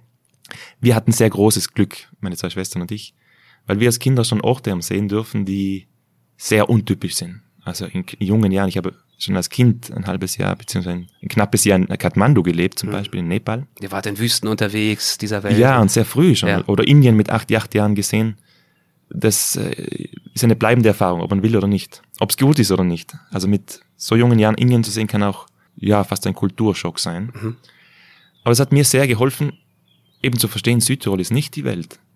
Also wenn man in Indien groß wird und diese Chance hätte, einen Bauernhof in Südtirol zu übernehmen, man kann die Dinge auch von einer anderen Seite mhm. betrachten und das habe ich mir versucht und das hilft mir sehr. Und deswegen kam der Entschluss, das zu versuchen. Und wir haben in diesem Jahr so unglaublich viel gelernt. Learning by doing. Weil es gibt ja in unserer Familie auch niemand, der uns das hätte zeigen können. Ja. Also wir haben es, könnte man so sagen, deutlich schwerer als andere Bauern, weil die bekommen das Wissen ja vermittelt.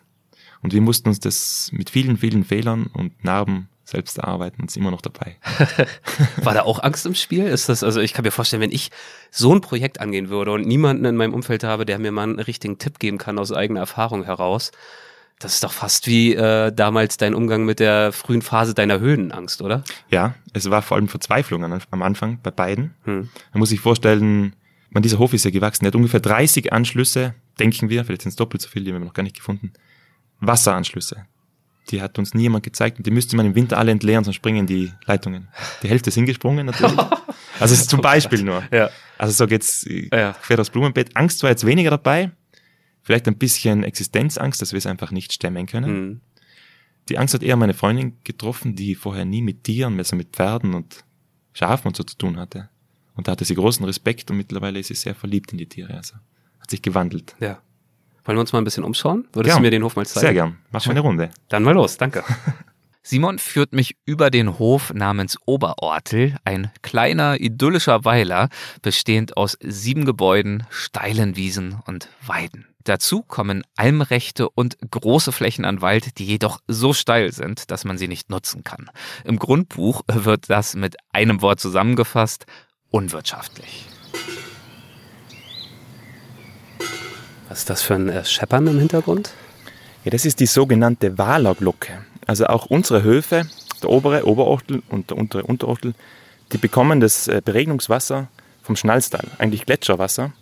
Früher noch viele, viele Kilometer herausgeleitet. Heute ist es eine, ein, ein Nebenbach, der abgezweigt wird. Das heißt, ohne dieses Wasser würden wir, könnten wir hier nicht beregnen. Gäbe es keine Landwirtschaft. Hm.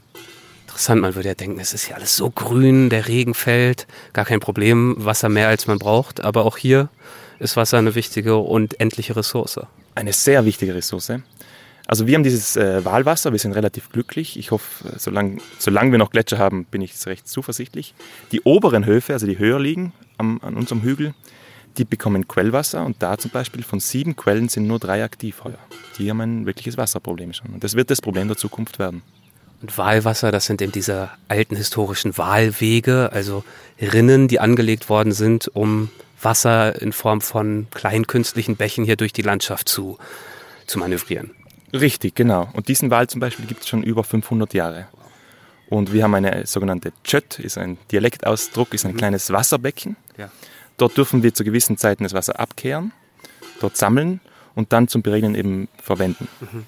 So funktioniert das. So funktioniert Ja, und es gibt sogar einen Waler, der wohnt da oben in dieser kleinen Hütte. Ja. Der ist zuständig, damit äh, Wasser fließt und solange wir diese Glocke hören, wissen wir, es fließt Wasser und bin ich zufrieden. Wenn man dieses Geräusch aufhört, sind alle in Alarmbereitschaft. Interessant, also wirklich wie so, eine, wie so eine, ja, ein Signal für Leute wie dich, die eben auf das Wasser angewiesen sind. Und dann gibt es einen Typen, der wirklich dafür zuständig ist, diesen Wahlweg zu managen. Genau, der geht den täglich ab, den ganzen Wahl. Hm. Und wenn es einen, einen Bruch gäbe, also wo das Wasser auskommt, oder wenn eine Mure, eine, ein Erdrutsch den verschüttet hat, dann muss er sich kümmern, dass das Wasser wieder läuft. Das ist seine Aufgabe. Wie heißt er? Waler oder was? Waler. Waler. Also Wahlweg, der Waler, ja. die Wahlglocke. Das klingt wie ein Job, den es eigentlich seit äh, 200 Jahren gar nicht mehr geben würde. Eigentlich schon, eigentlich ja. schon. Aber für uns überall sonst, ne, wie, wie irgendein Typ früher, der an einer Bahnstrecke sitzt und die Weichen einstellt Ganz oder so, ne, was genau. heute überall ja digitalisiert ist und automatisiert. Und hier gibt es eben noch den Waler. Hier gibt es ja. wirklich noch den Waler. Und der ist für uns sehr, sehr wichtig. Also mhm. ohne den hätten wir ein Problem. Ja. Dann, danke. Danke. Dank geht an den Waler. So, jetzt gehen wir ein Stück bergab. Genau. Hier zum Herzen des Hofes. Also hier hatten wir links noch, ähm, bis gestern hatten wir noch die letzten Schafe. Ah, ja. Die sind jetzt alle auf der Alm. Also wir haben ja nicht ganz, ganz viele, aber doch an die, an die 20 momentan. Die werden wir jetzt aufbauen, die Herde. Ja. Und die letzten gingen gestern auf die Alm eben und seitdem ist sozusagen Sommerferien wie bei den Eltern zu Hause, mal Ruhe ein bisschen. Ja. Weil die Schafe, auch wenn sie da sind, man muss sich kümmern. Also die kommen auch mal aus und dann muss man sie im Wald suchen. Mhm. Ich habe vorher gesagt, wir haben sehr viel Wald. Da sucht man dann relativ lange, ja. aber es gehört dazu. Jetzt kommt er mit dem Heu. Dieses Geräusch, das wir da kommen hören, ja. wir sind eben gerade beim Heu machen und äh, jetzt kommt der Heulader und bringt eine Fuhre, sagen wir in Südtirol, also eine Charge Heu, die dann im Stadel für den Winter gespeichert äh, wird. Und durch den vielen Regen haben wir heuer sehr, sehr viel Heu. Also wir sind sehr glücklich darüber. Okay. Gute Qualität. Ich kann mir vorstellen, die Heuernte, das muss ja auch aufwendig und anstrengend sein hier. Ich meine, die Hänge, du hast das beschrieben, das ist ein Berghof, das ist was ganz anderes, als wenn man irgendwo im Tal einen Hof betreibt. Die Hänge sind steil. Kann man das hier alles mit Maschinen äh, effizient abernten? Na, das stimmt, das, das, stimmt wirklich. Es ist sehr steil teilweise. Etwa die Hälfte der Flächen könnten wir mit, oder machen wir auch mit Maschinen bewirtschaften. Ja. Die andere Hälfte eben nicht. Das ist reine Handarbeit. Also von Schneiden bis runterrechnen. Deswegen ist jede Hand, jede helfende Hand Gold wert. Dann müssen es nicht nur deine Frau und du machen, sondern dann äh, ladet ihr vielleicht auch ein paar Freunde ein, die dann abends genau. ein Bier kriegen oder wie läuft das? Genau, der, vor allem bei der Heuernte, da ist wirklich jede Hand äh, nützlich ja. und da laden wir, heuer haben wir das so gemacht, Freunde, Bekannte, Verwandte ein. Mhm. Und wie sich zeigt, ist sehr schön, hätte ich nicht gedacht, fast jeder hat zugesagt und ist heute da, um zu helfen. Ach schön, ja perfekt, sehr gut. Also bist du ein bisschen entspannter. Genau, und ich finde dieses Zeichen sehr schön. Hätte ich ja. nicht gedacht, dass so viele Leute doch bereit sind, dann bei so einer wichtigen Arbeit, die bei uns im Land schon auch Tradition hat. Also jetzt in diesen Tagen schneidet fast jeder Bauer sein Gras ähm, und da kommen normalerweise immer die Familien zusammen und helfen. Ja, doch. Schön. Wir lassen den Heulader passieren und gehen weiter. Wie alt ist dieser Hof? Wie alt sind die ältesten Gebäude?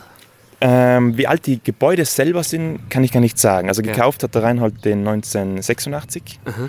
und da schon sehr viel renoviert. Okay. Aber die erste schriftliche Niederschrift zum Hof, die ist sehr, sehr alt, ähm, 1331. Also noch früher, als es einen schriftlichen Nieder, also Niederschrift gab, zum Schloss sogar. Denn direkt über uns schwebt auf einem riesigen Felsklotz Schloss Juval. Genau, ein Ja. sehr, stimmt, ein sehr wichtiges Schloss, wenn man es äh, historisch betrachtet, denn die Grafen von Tirol haben hier gelebt, bevor sie dann nach äh, Dorf Tirol ins Schloss Tirol gezogen sind. Und es zeigt einmal mehr, wie wichtig dieser Übergang war. Man muss wissen, damals, also vor vielen hundert Jahren natürlich gesprochen, war das Tal versumpft und deswegen auch die Höfe an den Hängen nur. Und auch die Wege gingen damals nur über die Hänge und der Übergang, der wichtigste, nach Österreich war eben übers Ötztal und deswegen wurde hier der Übergang kontrolliert und deswegen auch das Schloss. Ah. Und dort lebt einige Monate im Jahr dein Vater jeweils, richtig? Genau, also wenn er nicht unterwegs ist, dann lebt er dort. Ja. Nah beieinander also. Sehr nahe beieinander. ja. Vielleicht sogar ab und zu zu nahe Ich beieinander. wollte fragen, guckt er dann immer runter, ob du auch ordentlich wirtschaftest oder Weiß lässt er ich dich ein bisschen in Ruhe? Nein, er lässt mich schon sehr in Ruhe. Doch, doch, nein, nein. Das hat jeder sein Leben und das funktioniert gut. Ja, Jetzt zeige ich euch gern den Stadel, also den Heuspeicher.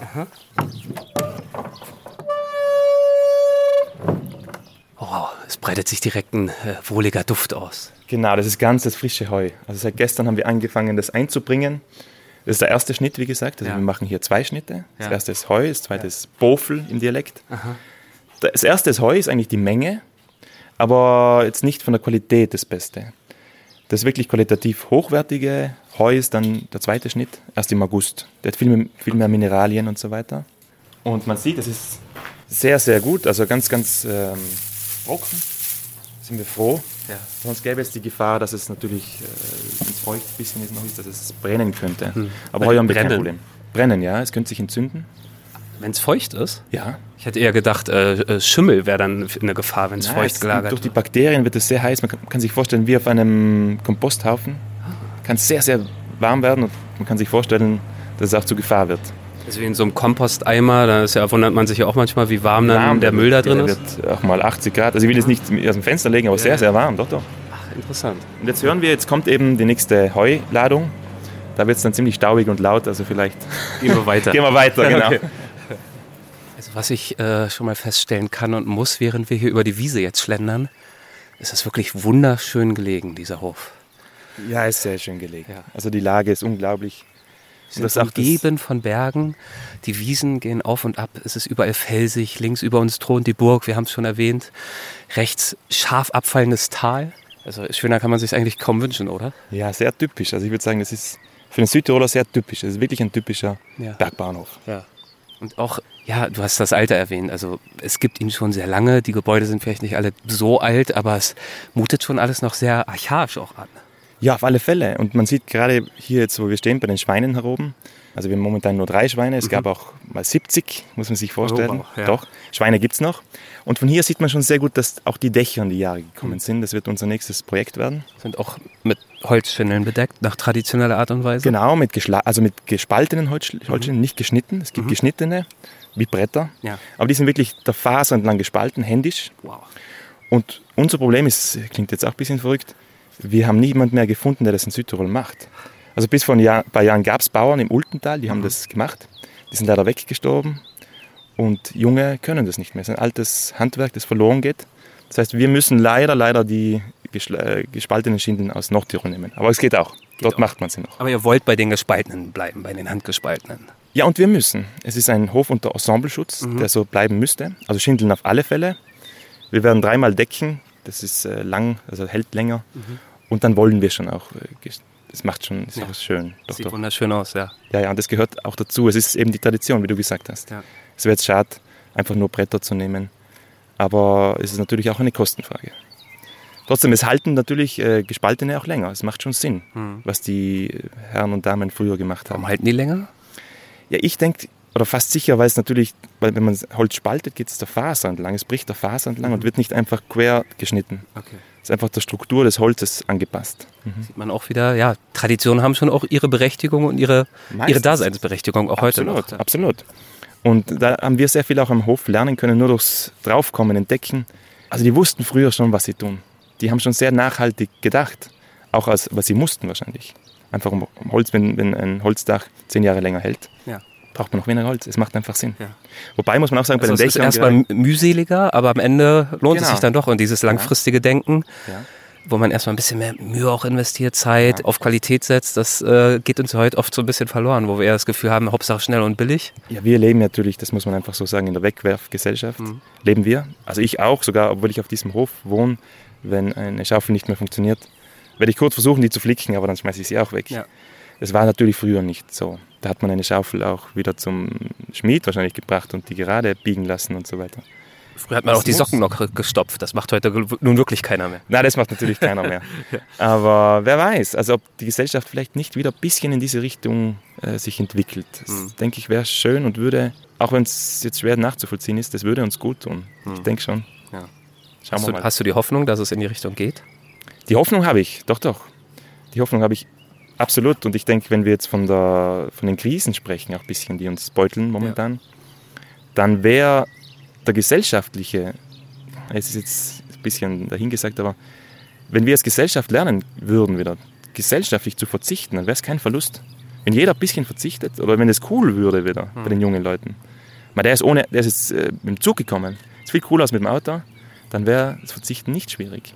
Aber wenn wir jetzt weiterleben, wie wir es bisher tun, das mehr ist immer besser, dann wird es schwierig, denke ich. Also aufgegeben habe ich es noch nicht. Fühlst du dich selbst äh, ganz weit weg von diesen Krisen, wenn du hier bist? Ist das auch so eine Art Flucht, will ich nicht sagen, das klingt zu negativ, aber eine Art Ruheort vor dieser in der Wahrnehmung vieler verrückt gewordenen Welt? Ein bisschen schon, aber nicht willentlich, sondern einfach, wenn so viel Arbeit auf einen wartet, dann hat, bleibt, bleibt, also fehlt einfach die Zeit, um sich darüber zu viele Gedanken zu machen. In der Hinsicht sehr gesund, würde ich sagen. Wir können ja schon mal weitergehen, wenn Ja, du gerne. magst, in Richtung der nächsten Station. Ja, Ähm, wir sind hier bei den Schweinen. Jetzt momentan sind sie gar nicht draußen, aber die werden wir jetzt rufen. ja. Hören Weil- die? Normal hören sie schon. Also denen schmeckt das Gras normal sehr gut. Ja. Notcherlen! Notcherlen! Wo seid's denn? Notch, notch, notch! Und tatsächlich, nachdem Simon ein paar Mal gerufen und gepfiffen hat, kommen zwei große Schweine herbeigelaufen. Hast du sie erfolgreich herbeigerufen? Ja, ja, wenn die mal. Aber natürlich über die Mittagszeit schlafen die immer. Sind nicht zu warm.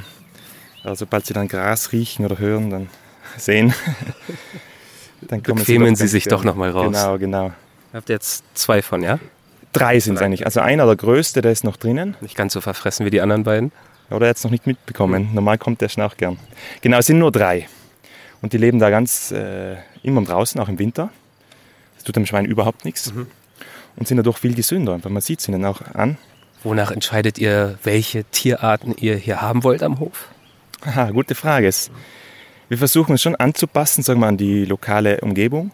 Unsere Schafherde sind vor allem Schnalzer Bergschafe, ein bisschen kleiner als Tiroler Bergschafe. Also das, was ich jetzt erzähle, ist auch sehr neu für mich. Das habe ich mir von diesem Jahr angeeignet. Für mich klingst du wie ein absoluter Experte. Also Und wir haben, weil sie uns gefallen, seit kurzem auch äh, Walliser Schwarznasen. Ganz nette Schafe. nett. Ja, sehr nett anzuschauen. Nicht die intelligentesten, aber mein Gott. Wir aber müssen ja nicht mit ihnen philosophieren. Na genau, das wird auch schwierig. Aber sehr nette Schafe und sehr robuste Schafe, denke ich. Das ist ein Versuch ein bisschen. Okay, also ihr versucht Rassen äh, zurückzubringen, die hier traditionell auch historisch beheimatet waren. Und noch Sinn. Also im Schnalztal sind doch, sind alles, also die meisten sind Schafbauern, weil einfach das Gelände ist, äh, sehr steil dort ist. Und es wurde erst vor einer Woche wurde der jährliche Übertrieb ins Ötztal vorgenommen. Das heißt, 3000 Schafe werden jedes Jahr von Südtirol ins Ötztal, also nach Österreich getrieben. Das ist ein ganz altes Recht, ein Weiderecht. Bleiben dann dort den Sommer über und werden äh, im Herbst zurückgetrieben über den Gletscher. So Also- auch deine Schafe? Heuer noch nicht. Wir würden Okay. es nächstes Jahr sehr gerne Ah, machen. ja, ja. Ja. Und da macht es Sinn, also sagen wir, die Schafrassen zu nehmen, die hier auch schon immer gelebt Mhm. haben. Und richtet ihr euch auch danach, also am Ende muss der Hof ja auch finanziell irgendwie funktionieren, ähm, nach, nach kommerziellen Gesichtspunkten, mit welcher Wolle sich zum Beispiel Geld verdienen lässt? Da muss man ganz ehrlich sagen, mit Wolle lässt sich eigentlich kaum Geld verdienen. Wie Nicht mehr. finanziert ihr all das hier? Durch die Ferienwohnungen. Okay. Also es ist wie bei den meisten Bergbauernhöfen Höfen im Umkreis, die Landwirtschaft ist negativ. Trotz Subventionen ist es negativ. Es ist ein Hobby, will ich nicht sagen, aber eine Leidenschaft, ja. wenn man will.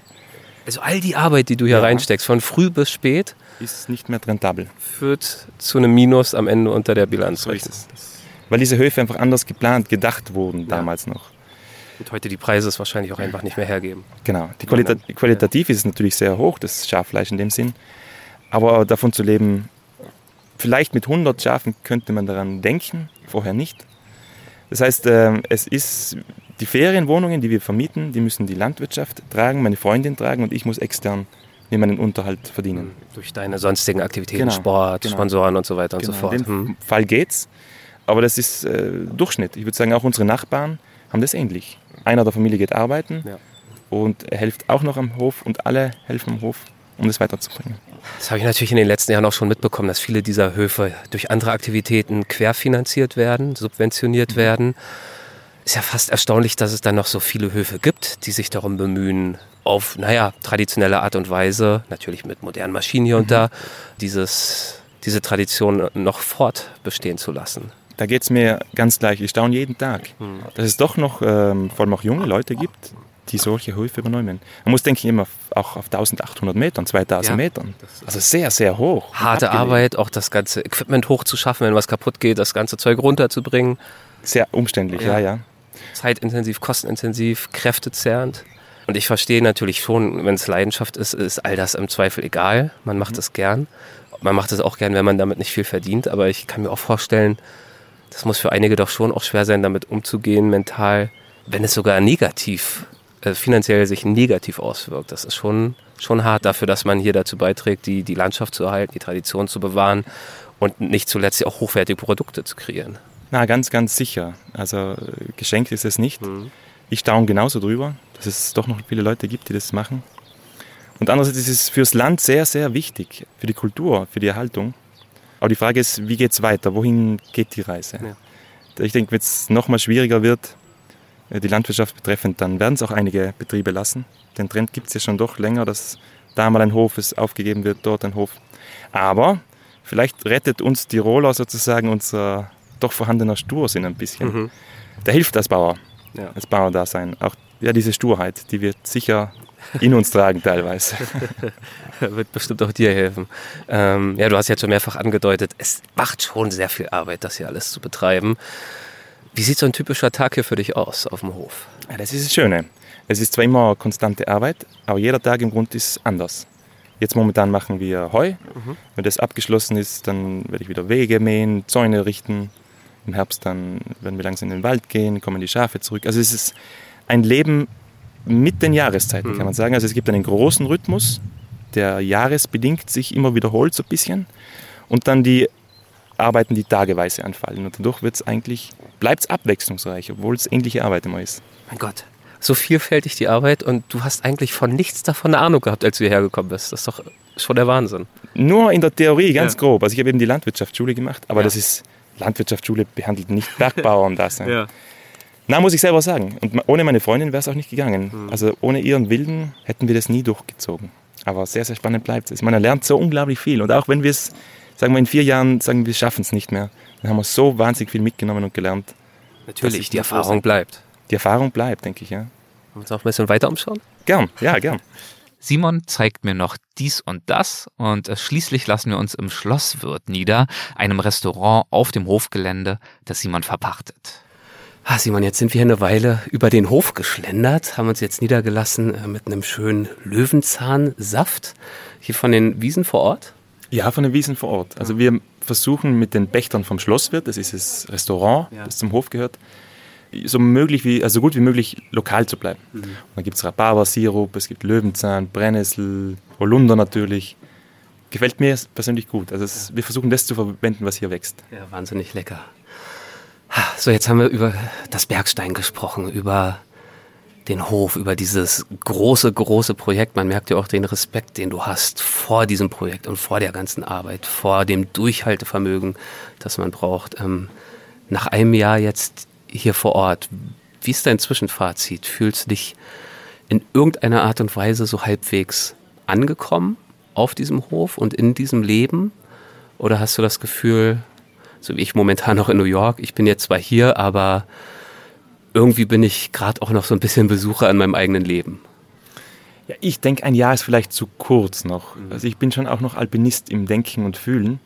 Und ich vermisse die Berge teilweise, obwohl ich hier eigentlich in den Bergen wohne, am, ja. Bergbahnhof. Aber es ist etwas sehr anderes. Ich kann mich schon auch identifizieren als, als Bauer mittlerweile, eben durch die Hilfe unserer Nachbarn, die ist Gold wert, sonst hätten wir es gar nicht gestemmt, gar nicht bis hierher sozusagen. Also es lebt schon noch diese Art Höfe, Leben von Gemeinschaft und von Hilfe der Nachbarn. Aber ich bin immer noch ein bisschen Bergsteiger. Also Natürlich, ja. muss ich ja nicht ausschließen. Jetzt gerade zeitlich ein bisschen schwierig, aber genau. das wirst du schon auch irgendwie wieder hinkriegen. Genau, also ich denke, die Zeit wird helfen. Ja. Es wird nicht einfach, aber ich denke schon, dass es möglich ist, beides zu bleiben. Und im Winter hat man ja recht viel Zeit auch als Bauer. Da wird es halt eher das Eisklettern meine zukünftige Tätigkeit. Aber wieso nicht? Nein, nein, es, ist, es wird schon funktionieren. Diese Balance, die du ja eigentlich dir ersehnst zwischen Alpinismus und auch der Arbeit auf dem Hof, das erinnert mich tatsächlich auch äh, ein bisschen an die Gedanken, an die Werte, an die Philosophie, die mir auch äh, Saleva, die Marke, mit auf den Weg gegeben hat. Mit der arbeiten wir seit kurzem zusammen bei Weltwach. Äh, du ja auch schon seit einiger Zeit. Du bist Markenbotschafter. Ist das auch ein Grund für dich, mit Saleva zusammenzuarbeiten, dass genau diese Philosophie euch eigentlich, naja, vereint, verbindet?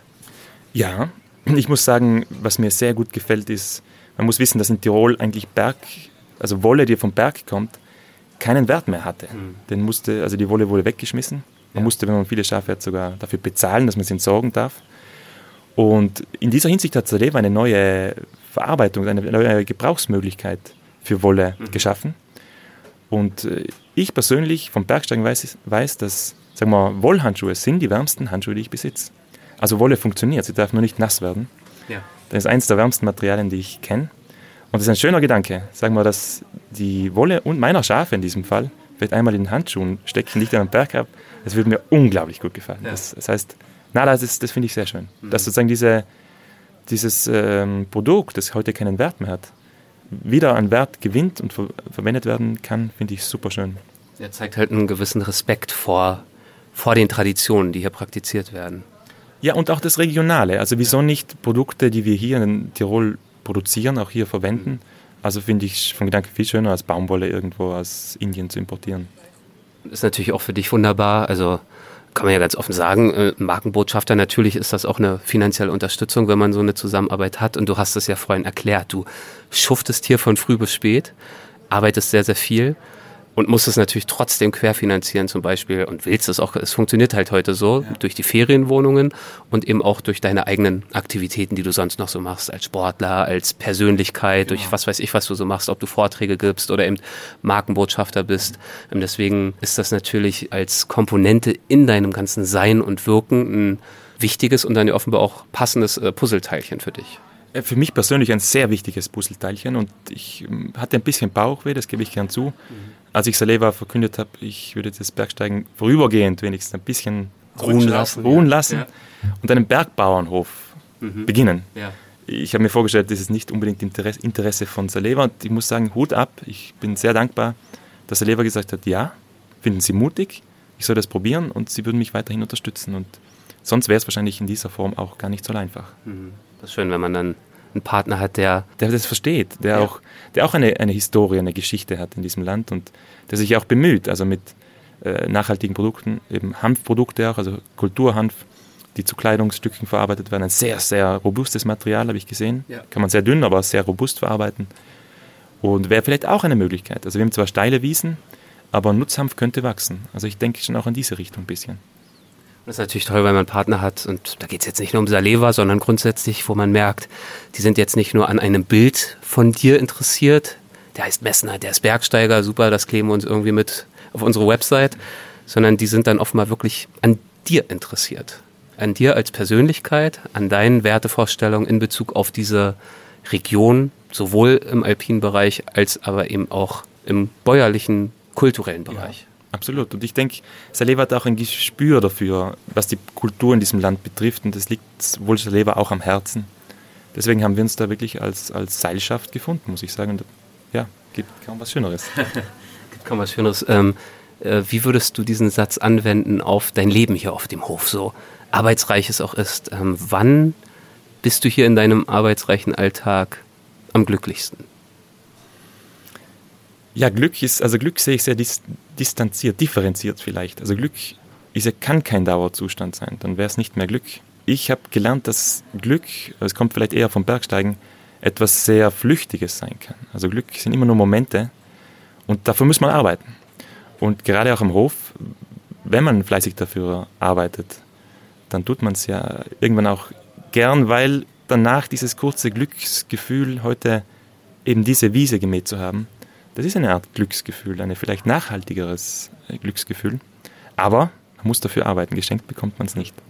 Ja, ist aber auch ein schöner Gedanke, ähm, sich bewusst zu machen und das auch bereitwillig zu akzeptieren, dass man sich Glück erarbeiten muss. Ähm, viele habe ich heute so das Gefühl in unserer, um wieder diese Formulierung zu verwenden, in unserer schnelllebigen Welt, erwarten regelrecht, dass das Glück ihnen zugeflogen kommt. Klassische Beispiel, wir sehen den ganzen Tag bei Instagram, wie gut es anderen geht, wie leckere Essen sie verköstigen, wie toll sie reisen. Und es fällt schwer, sich davon frei zu machen, zu erwarten, ich muss auch die ganze Zeit glücklich sein. Ich muss das beste Leben leben, das ich leben kann, tolle Erfahrungen sammeln, guten Job, tolle Familie. Es muss immer eigentlich alles perfekt sein, sonst schöpfe ich mein Potenzial nicht aus und habe das Nachsehen im Vergleich zu anderen, die ich so mitbekomme, scheinbar, obwohl ich ja eigentlich immer nur eine, einen Ausschnitt aus der Wirklichkeit anderer Menschen sehe. Und sich also bewusst zu machen, dass echtes Glück, ja, wie du sagst, nie langfristig und kontinuierlich ist, sondern kommt und geht. Und das ist ein völlig natürlicher Prozess. Und nur dadurch gewinnt Glück überhaupt auch die Bedeutung, genau wie Mut, wir haben vorhin sehr viel über Angst gesprochen am Fels, auch Mut nur die Bedeutung hat, wenn Angst vorliegt. Genau.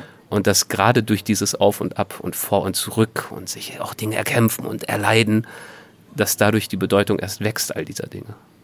Da kann ich jetzt kaum mehr was anfügen, das hast du sehr, sehr schön gesagt. Ich gebe ja immer nur das wieder in meinen eigenen Worten, was du eh schon sagst. Das sind alles deine Gedanken. Sehr, sehr schön. Danke vielmals.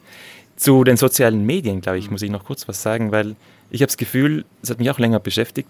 Als Athlet in gewisser Form muss ich das mitspielen. Ich versuche es aber jetzt nicht zu viel zu konsumieren, weil es mich einfach nicht glücklich macht. Also eher es wirkt dem gegen. Und ich habe das Gefühl, es ist für die Mehrheit eine, ja, wir müssen aufpassen, dass wir nicht diesem Druckbild unterliegen oder erliegen, weil ich glaube, es macht im, unterm Strich niemand wirklich zufrieden. Auch die Influencer, die so ein glückliches Leben nach außen verkörpern, ja auch jeden Tag nur sich Gedanken machen, was könnte ich wieder Neues mir finden oder ausdenken, wo könnte ich jetzt hingehen, damit es wieder eine, eine Art Aha-Effekt ergibt. Und die, die es konsumieren, die, wie du gesagt hast, haben das, bleiben mit dem Gefühl zurück, sie verpassen ihr Leben und machen eigentlich, können nicht das machen, was sie gern machen würden. Oder es ist einfach nicht genug. Es ist nie genug, genau. Und das ist auch eine Erkenntnis. Es ist nie genug. Ich habe mich. Das ist, also das fällt uns, glaube ich, allen schwer. Da muss man jetzt Nein. auch nicht die, die sozialen Medien kritisieren in, in platter Art und Weise, will ich auch vorsichtig sein, aber wir haben vorhin auch schon Selfies gemacht für Instagram. Sei Stimmt, na, wir spielen das mit. Ich sag, ich spiele sie auch mit. Ähm, aber ja. dieses dass es auch mal genug ist und zu entscheiden für sich selbst, wann es genug ist und diesen Regler im Kopf auch so ein bisschen mal runter zu regeln, das ist natürlich eine Herausforderung, die wir alle mit uns rumschleppen, habe ich das Gefühl. Genau, weil die alte Regel sagt, es ist selten genug. Ja. Das kenne ich bei mir ja auch.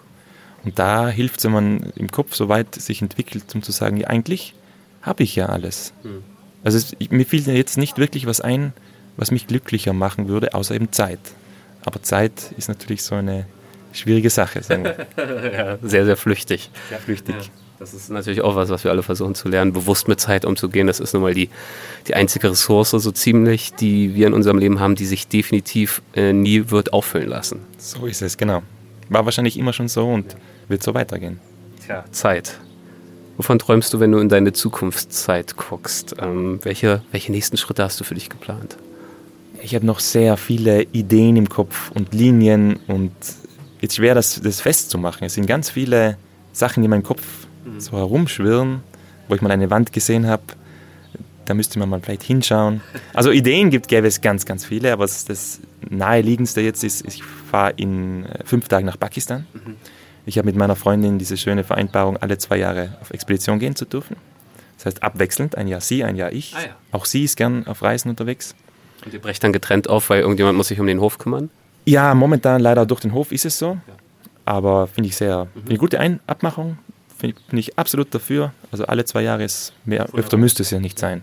Ist sowieso die Frage, darf man, soll man heute noch weit fliegen? Mhm. Muss jeder für sich entscheiden. Ich hadere schon ein bisschen damit, aber ich für mich kann es rechtfertigen momentan noch. Und jetzt freue ich mich sehr darauf. Ähm, Was steht an? Ich meine, äh, bis die Folge erscheint, wird die Expedition wahrscheinlich schon wieder vorbei sein, aber erzähl mal, was steht an? Ähm, wir werden in den südlichen Karakorum aufbrechen diesmal, nur zu zweit. Also Martin Sieberer, ein guter Freund aus Innsbruck und ich, mit dem Ziel, einen unbestiegenen 7000er zu versuchen. Der wurde schon zweimal versucht.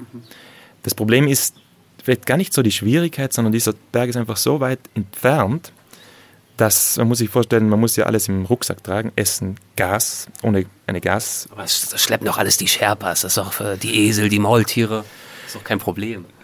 Ich sage mal, bei klassischen Expeditionen schon. Also wir haben uns, das widerspricht aber ganz unserer Vorstellung. Also wir tragen das alles selbst mit am Berg. Und da geht es wirklich um jedes Gramm, muss man sich vorstellen, weil allein der Gedanke, ohne Gas, ohne einen Gaskocher habe ich auch kein Wasser. Ich muss am Berg natürlich, wo es Minusgrade hat, konstant. Nur wenn die Schnee schmelzt, kann ich was trinken. Das muss man alles tragen, ist so um die 23 Kilo etwa. Und es ist dann eher eine Zeitfrage, weil je länger ich brauche, um diesen Berg zu erreichen, desto weniger Essen habe ich irgendwann. Und das ist die Challenge. Mhm. Also wir brauchen wirklich eine Woche gutes Wetter, um zum Berg zu kommen, um den zu besteigen, abzusteigen und nicht verhungernd noch irgendwie ins Tal zu kommen, sagen wir.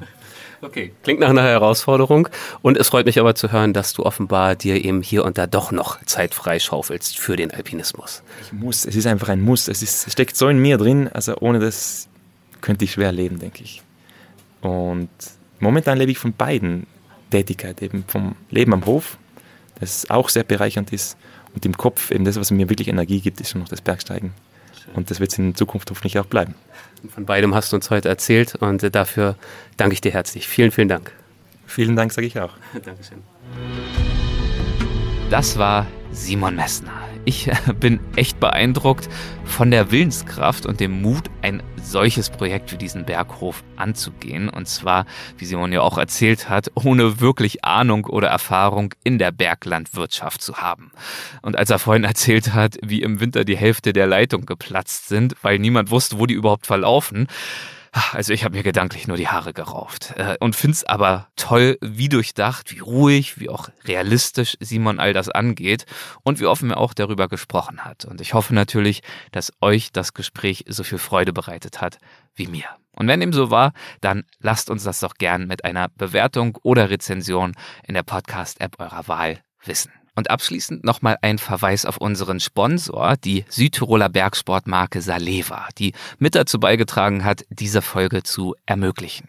Wie Simon Messner verbindet sie die Leidenschaft für den Sport in den Bergen mit einer hohen Wertschätzung für das Leben in den Tälern und Hochtälern. Diese Dimensionen bringt Saleva zum Beispiel in ihrer Alpine Life Collection zum Tragen. Diese Kollektion verknüpft die Materialien und die Formensprache der Bergkultur mit den typischen sportlichen Codes des Alpinismus.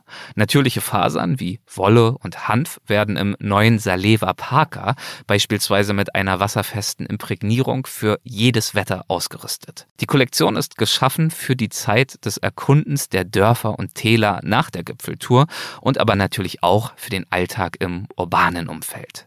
Ganz bewusst lanciert Saleva die Alpine Life Kollektion gemeinsam mit der neuen Skitouren-Kollektion Sella. Denn wie die zwei Seiten einer Medaille repräsentieren diese beiden Kollektionen genau das, was alpine Lebenskultur ausmacht. Beide Dimensionen sollen Menschen dazu inspirieren, Berge zu besteigen und von diesem Lebensraum zu lernen. So wie es ja, das äh, ist in unserem Gespräch deutlich geworden, denke ich, auch Simon Messner getan hat und noch immer tut.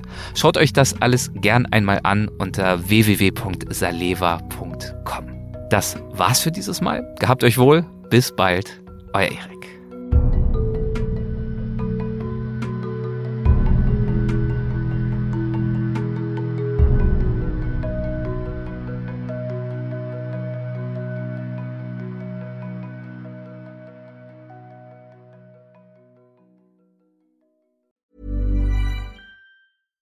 Deserves the best, and there's no better place to shop for Mother's Day than Whole Foods Market. They're your destination for unbeatable savings, from premium gifts to show-stopping flowers and irresistible desserts. Start by saving 33% with Prime on all body care and candles. Then get a 15-stem bunch of tulips for just $9.99 each with Prime. Round out Mom's menu with festive rosé, irresistible berry chantilly cake, and more special treats. Come celebrate Mother's Day at Whole Foods Market. Even when we're on a budget, we still deserve nice things. Quince is a place to scoop up stunning high-end goods for 50 to 80% less than similar brands. They have buttery soft cashmere sweaters starting at $50, luxurious Italian leather bags, and so much more. Plus, Quince only works with factories that use safe, ethical, and responsible manufacturing.